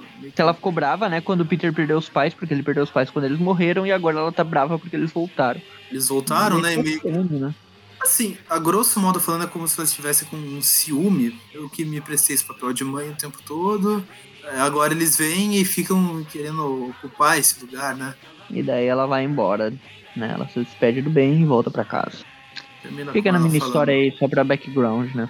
Essas historinhas, mini historinhas focadas aí em personagens secundários, né? Jameson já teve na primeira, depois Harry e Liz, né? E agora aí da Tia May. E vamos agora pra quarta parte, que é Já Vemos um, um novo esmagaranha aí na capa. isso, que vê qual a capa que foi usada. É um que tem um robô com Ah, sim. três Esse cabeças. Tem as três cabeças, aham. A quarta parte aí, né? Ahn, a gente começa a história com a Felícia, né? Isso. A gata negra com seu novo uniforme. No É. apartamento lá do Peter. né? E, E agora, agora ela voltou ela- com aquele cabelo, né? Que a gente já tava acostumado É, voltou com o cabelo do, do Larsen, é. É. É. E daí ela já chega assim, pulando, né? Derrubando uma mesa lá. E aí, o que você achou da nova gata negra? E daí ela tá lá, né, com, com o uniforme. eh, E ela começa a pular, falando dos aparelhos e tecnologias que o consertador fez lá, que aumentam a agilidade, o equilíbrio. E, Ela e fica pulando pra lá e pra cá, a Mary Jane fica feliz. Toma cuidado com a mobília, por favor. E, e é tipo isso, gatos arranhando sofás, né? Porque Sim. ela pega e tira as garrinhas retráteis ali, né, da luz. São umas garrinhas dos dedos, assim, que fica tipo gatuno. Ah, e, e ela tem lentes de contato que basicamente melhora a visão dela na noite, né? Então ela tá com similaridades aí, é um felino mesmo. E daí o Peter pergunta, o que, que o Flash acha disso tudo? E daí ela, ah, contei pra ele é, que o Flash ele ama a Felícia, ele não é negra, e ele não ia gostar da ideia de eh, eu ser a gata negra e tal. E daí a Mary Jane fica ali, tá, chega dessa historinha, vambora, a gente tá atrasado. Tchau. E ele sai, né, passear com os pais dele, com os pais do Peter. E daí tem uma cena muito bem vergonha alheia, né? Olha que bizarrice. O, o Peter eh, tá andando com eles, né? E ele fala assim: Ah, foi nesse lago aqui que a Mitzi se quase se afogou, né? E o pai do Peter perguntou: Oh meu Deus, uma amiga sua quase morreu aqui. E daí o Peter fala: Não, Mitzi, era a cadela que você me deu. E aí fica, ah, você, não, você não se lembra? Ah, Ok, ficou questionando, aí a Mary Jane já puxa ele. "Você- eu Posso falar com você um instante, querida? E ele fica: Isso é suspeito, eles não lembram, isso tá estranho, não, não pode ser verdade, eles tinham que se lembrar. E, e daí a Mary Jane, ah, mas só porque eles não se lembram de um cachorro? É, Peter, eles, eles foram. estavam presos na Rússia, né? Não, não foram só na padaria e nunca mais voltaram. Caramba, eles passaram por muita coisa. E daí o, o Richard ele olha uh, aquele homem que a gente contou e pareceu nos conhecer. Talvez ele possa avivar um pouco nossas memórias. Quem sabe a gente conta dele pro Peter e, e tal. E daí a mãe dele fala: Não, é melhor não contar, deixa pra lá, ele já deve ter muitos problemas. Depois disso, de noite, né? A Felícia tá dando uma carona pro Peter e tal. Eles estão falando sobre o Strong, né? Que eles já tinham falado no último, na última edição aí, que parece que ele tá por trás disso, que aquele robô geleca é coisa dele. Ah, que ele já tá morto, mas que ele tem um assistente que tá vivo e que tá num hospício. E basicamente talvez ele tenha alguma informação, né? Eles vão lá perguntar sobre o Max Young, né? Que é o assistente do Strong, mas ele escapou faz um mês, então ah, ele não está mais lá. E daí o Peter já fica pensando, pode ter alguma coisa a ver, né? No meio desses... Daí Ele já sai lá, né? Da, da- do hospício ali. Ele entra O na. sentido de aranha dele dispara e ele vê que tem uma. Aranhazinha. Aranhazinha lá, por perto. Não, e ele fala, não estou vendo nada. Tipo, ele já não tava vendo três edições e a Feliz. Primeira vez que ela vira, ela já vê. É uma aranha mecânica ali no canto. Ó. Tipo, Pode ser as lentes de gato, né? Que ela talvez esteja usando. é bem provável. Ela fala que tá bem ali nas sombras. né? É, o escuro ajudou aí, ó. O equipamento do, do consertador funcionou, né? É, Isso. Peter logo se veste e vai atrás da aranhazinha. Ele tenta pegar ela, ela pula. Mas aí no que ela pula, a Feliz consegue pegar ela no ar com, as novas garras lá. e é bem pequenininha mesmo, né? Sim. É, pra uma aranha seria uma aranha grande, mas é um equipamento bem pequeno. Isso, uma, uma pequenininha aranhazinha, daí o, o Peter vai estudar aquilo ali, né? Ele começa a dar uma olhada, ele vê que tem receptores de fibra ótica e tal, tem microtransmissor, não sei o quê. Isso, o tá sentido aranha pra- de, de espada de novo. E E aparece tem um um novo robô, né? robôzão, Esse tem Agora três cabeças, três caras aparecendo ali na, na tela Isso, frontal. três ali monitores, né? cabeça. E Isso. vai pra cima, né? Esse é grandão, destruidor ali, pareceu um boss de fase final de videogame, ele começa Parece tudo. mesmo. E eles invadem uma piscina lá, né? É, É uma aula de fisioterapia, pelo menos, que a Felícia comenta aqui. É, e, e daí o, ela pede pra tirarem o- os pacientes dali e tal, daí vai todo mundo embora. É, o Peter continua lutando com o bicho dentro da água, então Basicamente fica naquela de novo, né? Cada vez que aparece um robô, ele. Exceto o outro lá, o Ameba que ficou segurando ele, ele fica pulando ao redor e pensando, eu não vou deter isso aí, sei lá o que, é muito estranho. não esse daqui ver." na água não, não teve curto-circuito, então não adiantou, né? E ele não tá. Os socos dessa vez não estão adiantando nada, né? Alguns resolveram na porrada, esse daqui não tá. E daí. Eles disparam atacando. cabos, né? Que tem um, tipo uns pegadores na, na ponta que prende daí o laço do aranha, começa a puxar ele e isso vem a Felice e corta, né? O, o cabo, novamente com as novas garras dela. Isso, e a gente vê ali que os. Que o, os monitores ele olha e vê que é o Max Young que tá operando por controle remoto. Então. eh, ele tem três personalidades diferentes. Uma que é a influência do Strong, uma que é dele, e uma que é tipo, eles são, tipo, tentando acalmar os outros. É bem. É o robô fragmentado. É, e ele tá ali, né, com as três personalidades e, e ele lança uma mãozinha de teia, não, uma mãozinha de cabo de, de aço, né? É, consegue segurar o aranha, lança o outro. Bem interessante. Não, já, já. já tô lá na frente aí. Que daí vem a Ah, tá, não, é falei eu, tô- eu tava aqui Felice na que ele mencionou do, das três, dos três rostos ali. Ah, Por tá. isso que eu voltei ali atrás. Mas sim, né, tu tava da parte que a gata negra corta, né? Isso. Da splash page lá. Daí vem o, o doutor lá do sanatório. E o cara reconhece, né? O Max Young reconhece ele e já fica furioso também, né? Mas o Aranha não deixa, né? O Aranha vai pra cima e, e fala, não, agora eu vou bater nele. Tipo, ele tentou usar uma psicologia reversa que ele fala, não, você não vai bater no, no, no, no diretor aqui do hospício, porque eu vou bater nele. E daí o, o Max fica, não, eu não preciso da sua ajuda, que eu nele. tipo, o cara é muito... Uh, e daí o Aranha já, já joga outra, né? Ah, mas você não sabe nada, você tá usando todas as coisas que o Strom fez, você é só um coitado que era assistente e tá roubando as obras dele. Tipo, já foi direto no ego do maluco.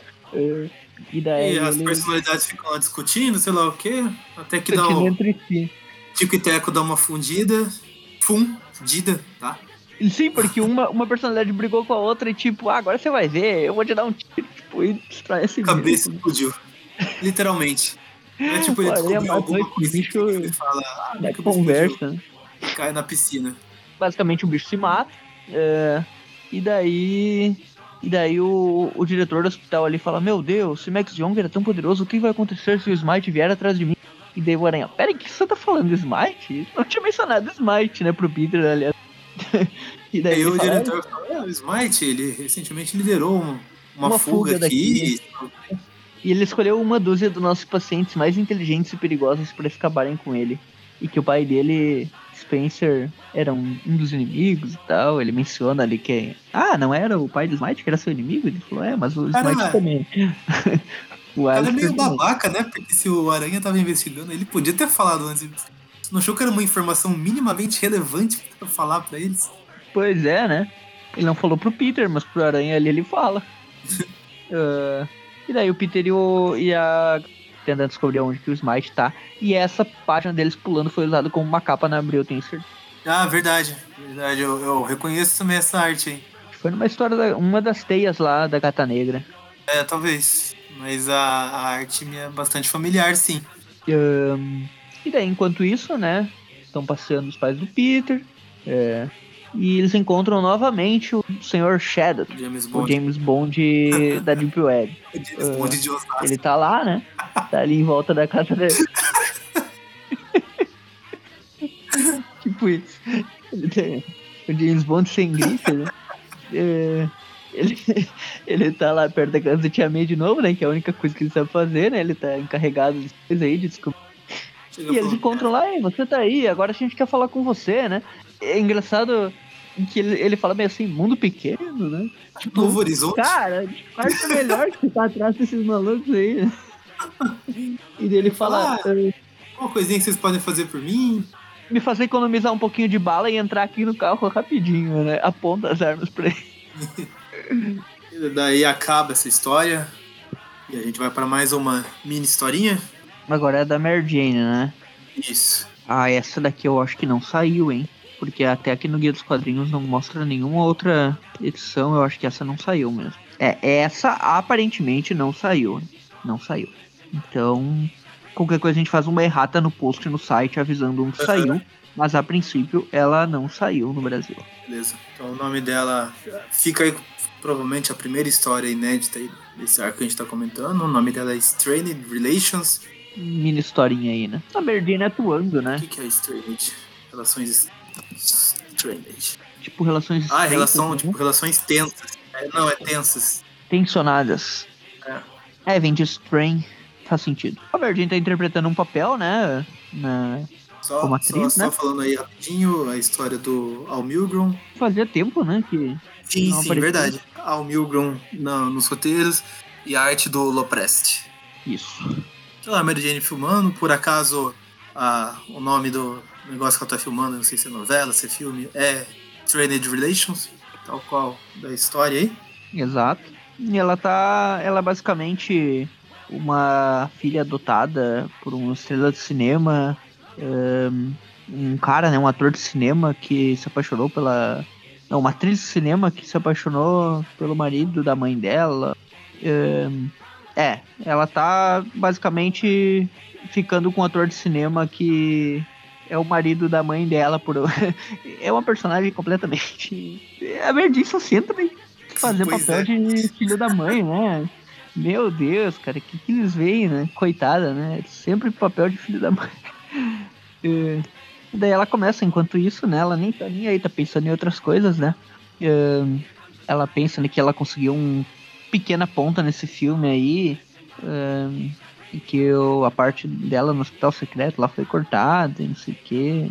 Voltou, né? Tinha sido cortada e voltou. E que ela não quer mais pensar nessa coisa dos pais do Peter. E ela começa a pensar nos pais dela, né? Que o flashback dessa vez não era a Tia May. Sim, Aquela sim. história que a gente já sabia, né? Do pai dela meio Tentava ser violento. escritor de novela, mas não conseguia, descontava a frustração na família e tudo mais. Aí esse diretor grita lá pra cortar, fala assim, ó, Jane, eu sei que a sua personagem é, tá numa cena meio tensa, sei lá o quê, mas tem que demonstrar um pouco mais. é, como seria? Tipo, está mais envolvida aqui, né? E não tão distraída. Eles vão pro, pro take 2. Enquanto isso, ela fica pensando, né? Dessa vez na irmã dela, que também tem problemas lá com o marido. ah, que a Mary Jane meio que abandonou e foi uma Ana. Depois ela encontrou o Peter e conseguiu arrumar o papel dela. E daí os pais do Peter. é, falando dos pais do Peter, né? Que eles voltaram, que, eles, que o Peter tá muito estranho, meio paranoico com essa história, né? E novamente o cara fala pro cortar que tá dando muita merda aí, que ela não tá atuando direito e tal, né? Ah, novamente ela tem alguns flashbacks ali, né? Ah, com, ah, com a mãe do Peter e tal, que basicamente ela tem uma relação ok ali com eles. É, o dia que conversa ela um cozinhou ali mais. E ela fica naquelas, né? Tipo, nessa cena tem aquela clássica dela chama, ah, tudo bem, senhora Parker. Daí ela fala, ah, Mary Jane, deixa disso, pode me chamar de mãe. E Daí fica é nesse uma hora que a mãe do a mãe do Peter fala, você é como uma filha que a gente nunca teve. Mas não tem aquela história recente aí que inventaram que o Peter tem uma irmã. pois é, né? Ah, mas Família, né? Eles não lembram nem do cachorro aí que deram pro filho. Talvez não lembre da filha também, né? Acontece. Acontece. E daí ela Daí- fica de novo em pensamento, sei lá o quê. E começa a chorar de nervoso ali. O diretor fala, corta! Aí ele fala, ah, eu tenho. Ainda tenho certas dúvidas com se você entendeu a cena, mas você soube demonstrar emoções muito bem. Aí ele vê que ela tá chorando mesmo, dá um abraço e ela fica assim, ah, não, tudo bem. Ele pode chorar, desabafa aí, e daí acaba a história. E agora a gente vai pra 372, né? Que é a, se chama Aracnofobia, é o nome da, dessa parte, né? Sete vezes nesse programa infinito, caramba. Ah, a história começa com o Smite, né?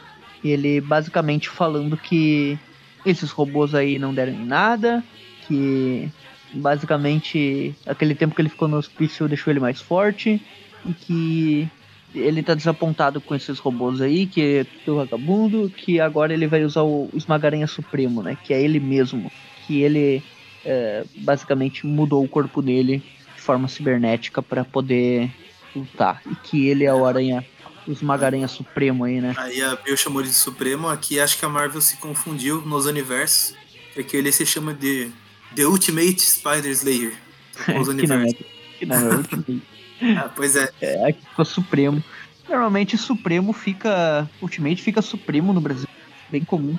Eu lembro que no Yu-Gi-Oh! tinha o, o dragão Supremo de olhos azuis lá, que era o Ultimate Dragon no original. Ahn, bom, eles estão ali, né? Ele tá ali com, É com os outros, né? Os, as Primeiro do- máquinas dos outros. Micheline, a arte do Bagley ainda, e ainda Mesma, o Ray Chamberlain. mesma equipe aí da, É, é mesmo Amazing. Isso. Uh, ele tá ali, né, com os outros cientistas lá, que ele liderou a fuga, né, e as máquinas do- uh, falharam, que a do Young ele se autodestruiu, porque ele foi meio bobo, né, e ele começa a enlouquecer ali, né, ele, as personalidades dele mudando, todo e o Smite fala, ah, cala a boca, uh, deixa que agora vocês vão aprender como é que faz, que, que aqui nesse lugar eu que mando em tudo, e aqui nesse lugar eu sou um deus, né, e daí ele dá um choque elétrico no maluco ali, e incinera ele vivo, né.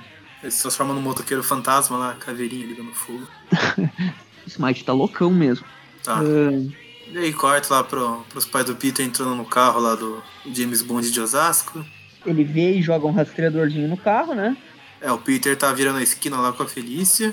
Você, ah, não, tem alguma coisa errada ali, sei lá o que. Daí sim, ele joga o rastreador no, no carro, entra ali na Porque casa de May May, sendo tá levada por alguém no carro, ele tinha saído corrido, correndo atrás naquele momento, né? Mas aí ele decidiu, não, eu vou entrar aqui na casa da Tia May O rastreador foi pra ele agradecer a pessoa depois, né, pessoalmente. Ele chega lá e daí a Tia May dá uma estranhada, assim, na, na Felícia, né? Ela não gosta muito da Felícia. É, falou assim: Ah, eu vi que você trouxe a sua amiguinha aí. Que legal. E, aí o balãozinho tá até meio. Como se Tia May tivesse dando um gelo nela. Sim.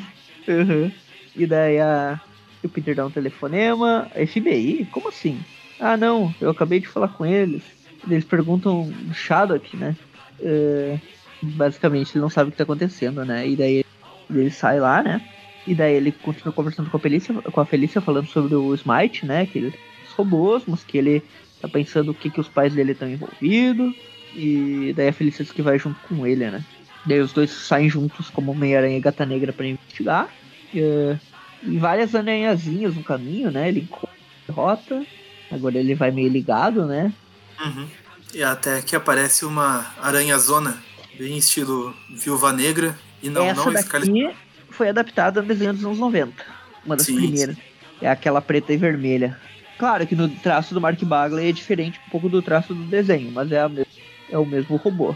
Ah, daqui a pouco veio o John Semper Jr. falando, não, porque o Bagley se inspirou nas coisas que eu fiz lá no desenho, sei lá o quê. Se fez sucesso foi por minha causa, de nada, eu criei tudo, enfim. O, o Aranha consegue derrubar a primeira lá com a ajuda de Felícia. Só que daí chegam mais duas, uma verdezinha, né? Que tem caldo, um escorpiãozinho, e outra azulzinha. E essas daqui apareceram na série animada. Sim, sim, essas são Todas mais elas. parecidas com as do desenho mesmo. E essas três aqui, elas se unem no desenho também. Sim, formam o Megazord lá de Esmagaranhas. E essas são as aranhas aí, esmagaranhas. É um escorpião, uma tarântula e uma aranha. No caso, a tarântula é azul, a aranha é a preta e o escorpiãozinho verde. Eles vão pra cima, né? uh, do Aranha. A Gata Negra consegue ter essa vantagem, que eles não vão muito pra. Não é ela o alvo, né? Uh, só que daí ela se mete, obviamente, o, eles atacam também. Uh, o Aranha consegue ir lidando com um por um, né? Desviando com os robozinhos. Até bem adaptado lá no desenho. O esmagaranha escorpiãozinho lá pega a gata negra, as garras frontais dele, e vai apertando ela até que o aranha chega e consegue fazer ele soltar, dando, acertando o robô lá com uma barra de ferro da construção que estão ali perto. Ah, sim, dá uma paulada e, e ele cai. Daí acontece cai exatamente cima, igual né? o desenho. Sim. elas se juntam, ficam uma em cima da outra e formam esse Megazord esmagaranha aí. Exato. E daí os três, o, o robô combinado, né, vai para cima. É, e eles começam a desviar, o Aranha tenta dar algumas pauladas, mas um, fica pensando ali o que ele vai fazer, porque fortes e tal, que os bichos são bem resistentes também. O que, que poderia esmagar esse robô? neles também, mas não. Nessa vez não dá, né? Não muito certo. A gata negra até usa as garras para arrebentar uma parte ali, né? As garras fortinhas do, do novo traje dela. E, e o Aranha sim, aproveita o buraco, né? É, aproveita o buraco que ela fez e até que a parceria dos dois aqui tá dando mais certo do que quando eles eram derrotados, né? Que lá Isso. só dava confusão. Aqui tá coisa até que tá interessante. Derrotaram facilmente até depois aqui quando descobriram o ponto fraco. Uh, como já tinham derrotado o escorpião e outros ali antes. E venceram. E daí. Só que a gata negra ficou bem machucada, né? E daí ela fala que vai ficar bem e tal, mas que. E pede pro Peter ir sozinho atrás dos pais dele, porque ela vai se recuperar, né? E daí ele vai. Ele chega lá, né, no motorista lá do. do, do, do como é que é, né? Shadowk, né? Shadowk. Eu ia falar Braddock. Braddock é o. É o capitão britânico.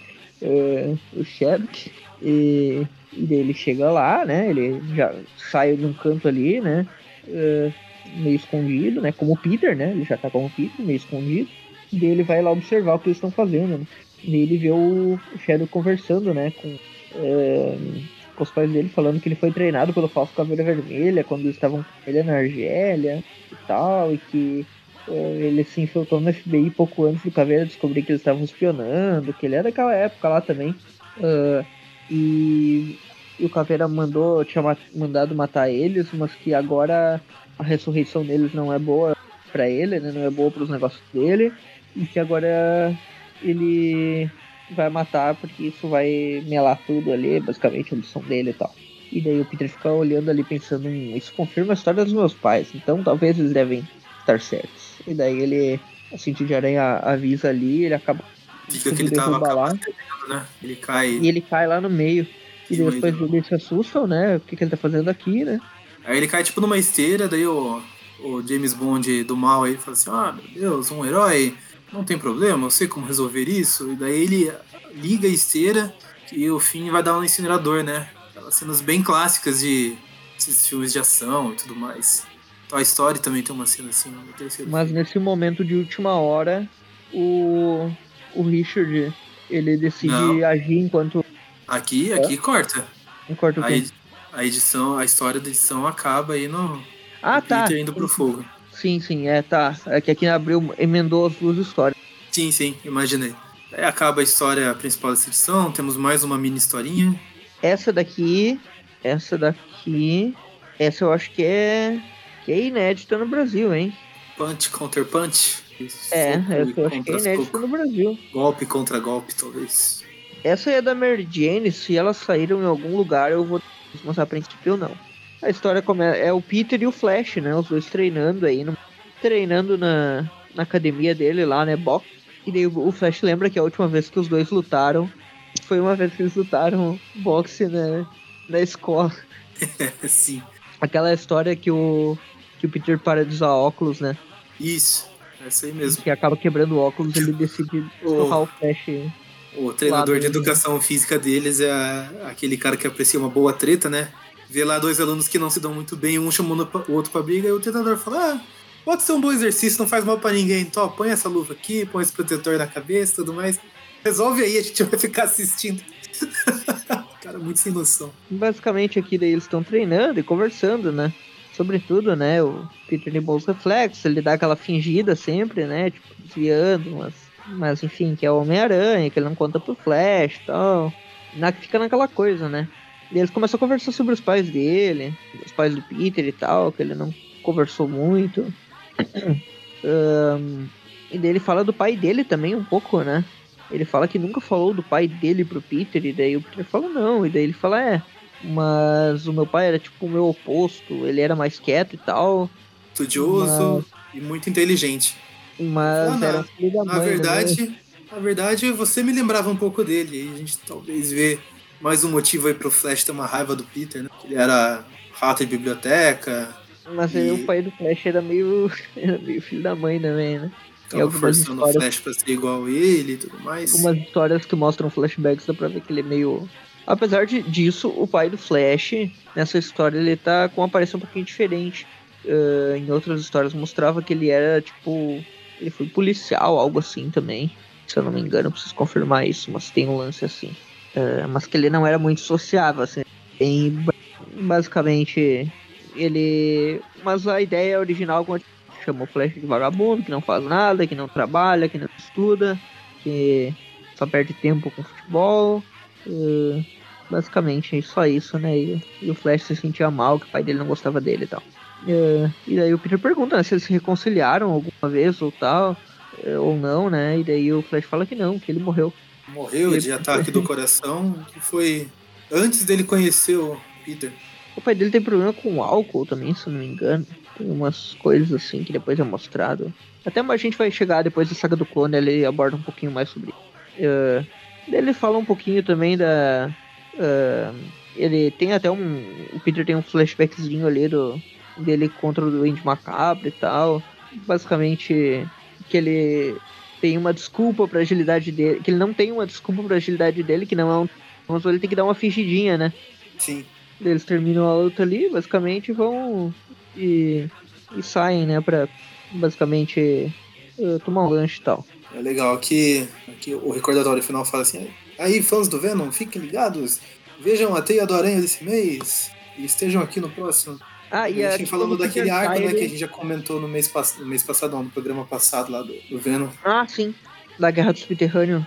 Sim. O, o Flash comenta que quando. O Peter comenta quando eles saíram, ah, dessa vez aqui os Pô, mas pelo menos dessa vez não tava toda a escola olhando quando eu, que nem quando eu te derrubei. Pô, na minha derrota ninguém viu, o Peter fica ainda zoando. É, e daí, enfim, eles saem. E terminei essa mini história aí. Essa não tem muita coisa mesmo. E aí finalizamos agora com o finalzinho aí da. A invasão dos Esmagaranha. Da invasão, né? Com o Peter sendo lançado ao fogo lá, né? E daí nesse momento o Richard Parker. É, só não mencionei da equipe criativa, né? Que é a mesma Micheline, Mark Bagler e Chamberlain. Não tem a mesma. E o título de história aqui no Brasil não tem, porque eles uniram as duas, né? É, aqui ficou The Bedlam Perspective. O que é Bedlam? Confusão. Uma perspectiva confusa. Basicamente. Algo assim.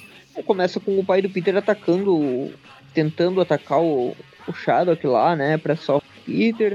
Uh, ele até consegue, mas acaba sendo feito de refém também. Uh, Basicamente, ele lança os três ali para trás para matar ele, só que o Peter, uh, na escondida, ele se abaixa, lança uma teia, né, que ele tá com embaixo da usa e puxa a perna do cara, né, e fala, ah, eles escorregou alguma coisa, se escondam, tipo, pra não olhar que foi ele que derrubou, né. Como sim, tá escuro sim. ali, ele conseguiu disfarçar bem então. Uh, e daí ele vai para cima do cara, né, e começa a dar porrada nele, né. Uh, claro que uma porrada já basta, o cara já desmaia, né? E daí o Richard fala, ah, não sabia que você era tão forte tá? E daí o Peter fala que, ah, deve ter sido a adrenalina. daí o Shadow vai treina muito, faz alongamentos e come bastante legume e verdura. o Shadow que vai preso, basicamente. Chega lá o, agente Abrams do FBI, do FBI, pergunta se o Parker do jornal e tal. E pede pra falar com ele. Uh, falar sobre seria estranho se o, se o. Seria meio vergonhoso, né, pra população se soubesse que um agente se infiltrou no FBI por 20 anos. Mas ele gostaria que o Peter não falasse, abafasse a história e tal. E daí o Peter fala: ah, eu tenho um receptor em comum aqui, uh, que é basicamente um dos receptores do. Uh, de uma daquelas aranhas mecânicas do Smite, né? E que se eles ajudarem a rastrear esse equipamentozinho, talvez ele abafe a história. pra eles. Basicamente, ele, ele quis usar a tecnologia do FBI, né? Uau, eu abafo a história pra vocês, mas vocês vão prestar pra mim. É, Que ele quer descobrir Uma- de onde vem esses. uma Pra mão onde- outra aí. Pra onde os sinais da, da pequena aranhazinha tá levando, né? Que ele é o que ele quer. Isso. E daí eles. Corta lá pra casa da tia May. Eles chegam lá, tá todo mundo lá, tia May, os pais do Peter. ah, Peter tá comentando com a Mary Jane lá que parece que a tia May finalmente ace- aceitou lá os pais dele como família. E o próprio Peter ele fala, ah, olha, acho que devo dar uma chance a eles e tal. Ah, e daí a Mary Jane pergunta da Felice, ele fala que ela ia ajudar, mas que agora ele vai ter que fazer o resto sozinho. Ele atende o telefone lá e é o agente do FBI, né, que conseguiu rastrear o negócio. Então ele decide ir, né. Ele se despede ali e vai. E a Mary Jane ainda tenta impedir, né? Fala assim, ô Peter, pelo menos uma vez você não consegue deixar outra pessoa cuidar da situação? Queria mandar Ah. Felícia, né, pra... Eu já imagino o Peter falando assim, não, Mary Jane, você sabe, desde que meu tio morreu, eu aprendi que com grandes poderes lá, tá, tá, tá, tá, vai. Daí o Peter chega perdida. lá, Nisso, É. ele tá indo embora, ela já sente um cigarro ali, né? Ela já puxa ele do, do maço. assim, Aí sim, o Peter tá chegando lá. meio que investigando tudo ali por fora, né? Ele fala ali que ele usou um aparelhinho ali para localizar os rastreadores aranha quando ele perdeu o dele. Basicamente, ele modificou o aparelho ali com os dados do FBI, né? Que é aquele aparelhinho dele de rastreador que ele usava nas primeiras histórias, né? De vez em quando ele ainda usa quando o sentido de aranha não. No caso, nesse aqui, ele só configurou o aparelhinho para pegar os dados lá que o FBI passou para ele, que vi- vieram dessa base aí, né?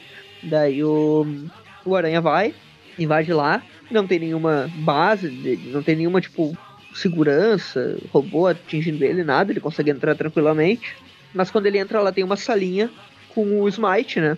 E um monte de pacientes malucos que o Smite liderou na fuga lá, que tem várias tecnologias de eh, da cadeira de Ah, rodas lá de cada um. Isso. E daí o Smite se apresenta, né? Ele fala que eh, esse é o mundo de Alistair Smite. E daí o Aranha até fala, "Você- é, se. E ele fala, ah, eu vou tomar isso como elogio. Mas agora eu elaborei um plano com a minha fuga. eh, eu escolhi pacientes que tinham alguma inteligência e que agora criei esses robôs e tal. E, e a gente vê que um dos pacientes que ele escolheu lá é o Frank Zappa, né? Ali no fundo. Aquele cabelinho, né? É. É, e daí o, o Smite lidera todos pra ir contra ele, né? Lançando dardos e coisas das, das cadeiras lá, e o Aranha acaba sendo acertado, ficado por, pelos cabinhos lá de, das armas de todos, né? É derrubado no chão e o Smite já vem pra cima dele.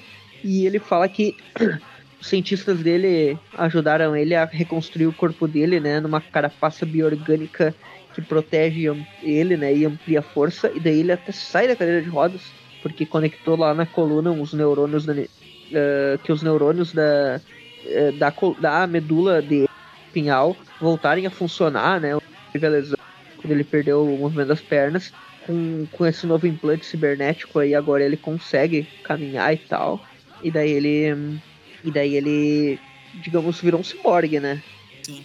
Ele Ah, bem, lembra de- até um pouco o visual lá que ele tem na, na, série animada também, que tem essas pernas diferentonas e não são pernas humanas. E daí surge essas ombreiras, que também servem como armas, barra garras Sim. aí visual essas, dele. Essas pon- pontiagudas aí, né, no ombro dele. Isso. Ah, que é, o visual da série animada, né? A série animada se inspirou nesse quadrinho aqui, né? Até os robôs e ele mesmo, né? Sim, sim. É tudo meio que inspirado aqui. E daí É. ele parte pra cima, eles começam a brigar ali no meio dos cientistas. Ele até joga o aranha contra um dos cientistas lá que, que reclama assim: Ah, não, ele quebrou a minha cadeira. Caindo ali no chão.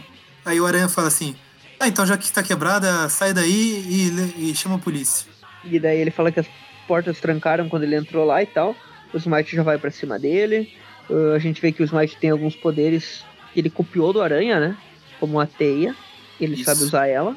E daí ele dispara lá. ah, consegue mobilizar o Aranha e vai pra cima, né? Começa a dar porrada.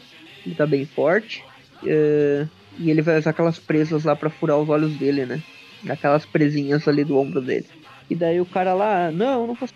ah, eu não, não sangue e tal.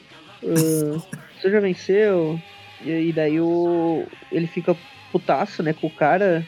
Que você É, tá me atrapalhando você- aqui, seu maluco? E basicamente ele ele mata o cara, né, na frente do Peter. Isso. Com, aparentemente com essas ombreiras mesmo, né? As barrinhas, né? Ele meteu ali É. nos olhos dele. Que nem ele ia fazer eu- com. Cara, eu nunca pensei. No desenho, isso daqui lançava raio. Aqui Sim, no, sim. no quadrinho é, são pontiagudos pra furar olho mesmo. O negócio é brutal, né? Fura olho e mata piolho. Enfim. Aí o Peter vê aquilo, já fica possesso. né? Como assim? Matou gente aqui na minha frente? Isso não pode Ele acontecer. enlouquece, né? E daí ele dá uma surra no Smite e vence ele com um socão na cara. Sim. E daí ele não sente muito triunfo pela vitória porque uma vida se perdeu, né? Mas finalmente derrotado aí o Smite. Ahn, daí, enquanto isso, né? Depois disso, na verdade, ele tá jantando com a Merdine num restaurante lá, aparentemente italiano. Isso. Ahn, Aí vai falando o que aconteceu lá, que agora. Smite tá preso, que os Vingadores destruíram o resto das aranhazinhas pela cidade, ó. Finalmente os, os Vingadores servindo pra alguma coisa, né? Destruindo as aranhazinhas, né? Sim. É, e que o jantar ali é pra pedir desculpas pro Mary Jane e tal. Que até tá com um penteado diferente aqui nessa, nessa cena por algum motivo. Ahn, e ela promete não fumar, né, pro Peter. Não fumar hoje. hoje. Ah, hoje é meia-noite, olha aqui, já é meia-noite. Opa. sabia ele. Mas não é isso, né? O Peter, ele. Ela fala não, que promete não fumar hoje. Mas o Peter fala que volta, né, no assunto pais dele e tal. E pensou em contar eles que é o Homem-Aranha. E acha que vai fazer isso. E acaba essa história principal.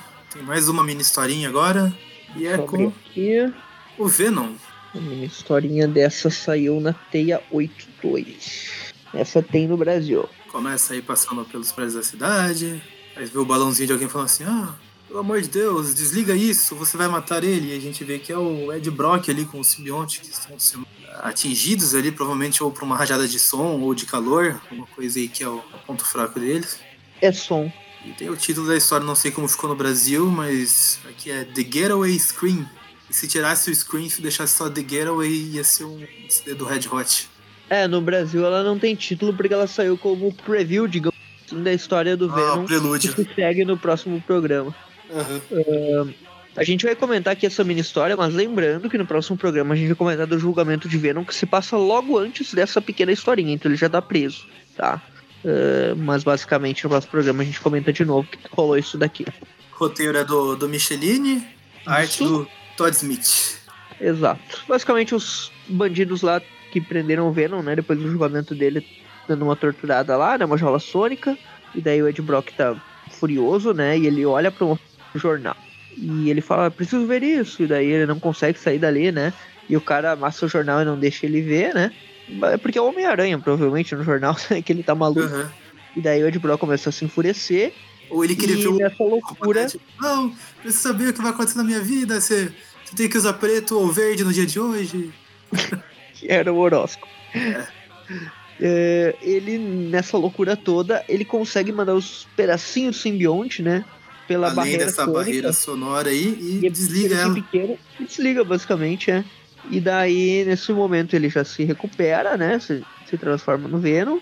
E decide se vingar do cara que tava torturando ele. E a forma que ele faz isso é muito. Brutal. É bem. Basicamente, ele enrola o simbionte na cabeça do cara e vai espremendo ali. Que a cabeça E vai afunilando e fica, fica um lápis, basicamente. Ah. E ele basicamente. É, ele. A, a cabeça do cara virou um palito. Sim. Ele matou o cara ali, né? Foi o cara lá no canto. E vai pra E cima o do outro. Ele, ele só apaga, né? Só deixa ele É, inconsciente. que o outro tava pegando ah, leve, então você vai ficar inconsciente. Deixa eu jogar essa gosma aqui no teu. No teu eh, nariz, na tua boca. Só pra te desmaiar. Dorme- aí rapidinho enquanto eu fujo. Ele Aí o outro apaga lá e vai lá e ele arrebenta a parede. Isso. E daí ele pega o jornal, olha lá, e ali no jornal o que, que ele vê? É, Nós sofremos muitos na mão de Peter Parker, o Homem-Aranha, mas temos uma nova informação. O Jameson publicou, né? Publicou, os pais do Peter Parker vivos após 20 anos. E agora a gente vai acertar as contas com ele. Finaliza aí, né? É isso aí. E a gente vai ver a continuação disso no próximo programa, sem antes a gente mencionar como que o Venom eh, foi julgado né, e preso, que é uma historinha que a gente realocou aí, mas que é no próximo programa. Basicamente era isso então, né? Eh, é um arco Sim. só, apesar de mini histórias, né? o arco dos Esmaga-Aranha. Ah, é, vamos dar um- uma nota só pro, uma pro nota, arco geral. basicamente, por todo Uhum. arco aí. Uh, eu até considero que tem essas mini histórias com o passado de Tia May, coisa do Harry, coisa e tal, mas são complementos. Histórias que tentam são mais pra dar um backgroundzinho aí, né? A saga em si, eu gosto do Smite dele se tornar um esmagaranha, eu gosto dos robôs, todos eles têm lutas legais, o mais interessante é que são as lutas e tal, mas tem uma coisa que eu gostei muito que é o relacionamento do Peter e Mary Jane, que também tá, apesar de estar meio altos e baixos, fumados Peter e tal, tá bem legal, mas principalmente a volta da Gata Negra ali com o consertador e tal, ela voltando com os equipamentos e ajudando nas lutas e tal, eu gosto muito dela, gostei de ela voltar a atuar de forma ativa. Eh, o Peter em geral tá bem, bem escrito nessa história, eh, bem maduro assim, e agindo de forma inteligente. Tem lutas com Electro, Escorpião, vilões clássicos aí, Consertador, menção ao Mendelstrom. Lembrou de edições bem antigonas lá, do Robotron. Uh, é muita referência legal. É uma saga boa, eu gosto dessa história aqui. Não, não gosto muito do papo dos pais do Peter, né? Mas a saga em si eu acho boa, bem desenhada. A Mark Bagley. Uh, eu vou dar uma nota. Vou dar uma nota 7,5 pra ela. É uma saga 7,5. nostálgica pra mim. É, E tem o negócio dos anos 90 lá, né? Que usaram os robozinhos iguais. Eu acho legal quando os robozinhos. As Beleza. Viúva Negra, né? Que era o nome da, da aranha. Isso. Ah, bom, quem acompanhou lá o View da série animada, que a gente comentou os episódios deles dos Magaranho, já sabe minha opinião sobre inimigos robôs, não gosto muito, sempre. Sei lá, desde criança nunca gostei muito dessa fase de. Fase não, né? Desse, desse lance tipo. Ah, robôs e tudo mais, robô gigante, robô não sei o que. Nunca, nunca me chamou muita atenção. E sei lá, eu acho que ainda mais um personagem como o Aranha, que é um cara que fica fazendo piada toda hora e tirando com a cara do- dos bandidos aí. Vilões robôs pra ele não, não fica muito legal, né? Porque eles não têm reação, basicamente. É, a luta com o Electro foi legal, a luta com o Escorpião foi legal. Ah, mas sei lá, já não gosto muito disso. Ah, não gosto desse plot dos pais do Peter também. Várias coisas que eu não gosto aqui nessa história. Ah, mas, cara, os desenhos do Bagley estão muito bons. Eu gostei desse, dessa repaginada aí na, na Gata Negra, né? Nessa atualização dela, com os equipamentos e tudo mais.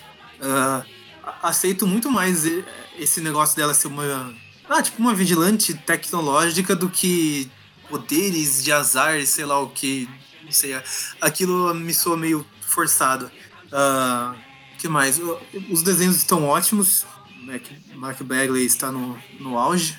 As, as mini histórias também foram legaisinhas. Te dou uma nota 5. Tá na, bem na média aí pra mim, porque ah, apesar de ser uma história com robôs e tudo mais, ela poderia ser até pior do que eu tava esperando, na verdade. Ah, eu também não gosto, outra coisa que eu não gosto é o Smite virar esse vilão meio cyborg, assim, desse lado aí já, já não gosto tanto. É o Dr. Maquigero que se transformou a si mesmo em um androide, né? É, mas aí a gente tá falando da, da melhor saga de Dragon Ball Z, daí eu, eu sou obrigado a, a ser o hipócrita aqui, porque Dragon Ball, a Tem saga dos androides, é a né? minha favorita. É, eu também. A saga do céu, né? Melhor. É, de É. longe é melhor mesmo. Ah, É, enfim, eu concordo com algumas coisas, mas enfim, é, é uma questão de gosto mesmo. É uma. É uma, é uma saga que dá até pra dizer que é clássica aí, mas é uma das últimas grandes sagas aí antes do, da saga do clone, né? é, antes do, Chegando perto. do- da derradeira fase dos anos 90 mesmo, que daí começa a virar aquela bagunça. É, Enfim. entramos em 93, né? Média. Mas Média aí ficou 6,25. No caso, a gente acaba arredondando pra baixo, né? Média 6 pro programa. isso, uma nota só. E no próximo programa, então, a gente já comentou aí da fuga do Venom, mas a gente só vai revisitar aí como foi o julgamento e aí já seguimos, né, na história do Venom. é, depois que ele descobriu que os pais do Peter voltaram, né? É isso então. Isso aí. ficamos por aqui. Até o próximo Trivial Classic. Primeiro comentaremos de vilões, mas depois a gente volta aí para as histórias eh, clássicas do Homem-Aranha. É isso aí. Falou. Falou!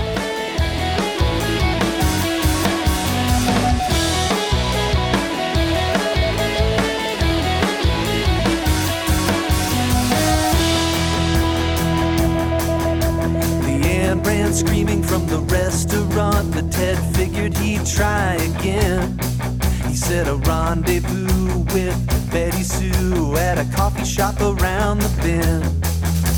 Leanna too cute and clever to boot, but Betty Sue put her right to shame.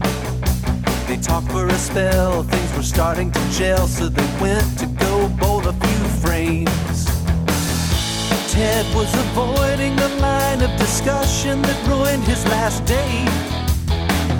Then Betty said, Hey, what's your job? I don't think I ever got that straight. I build robot spiders. They engineer to kill and replace the people you and I call the human race. And all I want is a loving friend to sit in my beach house with me and watch the world end.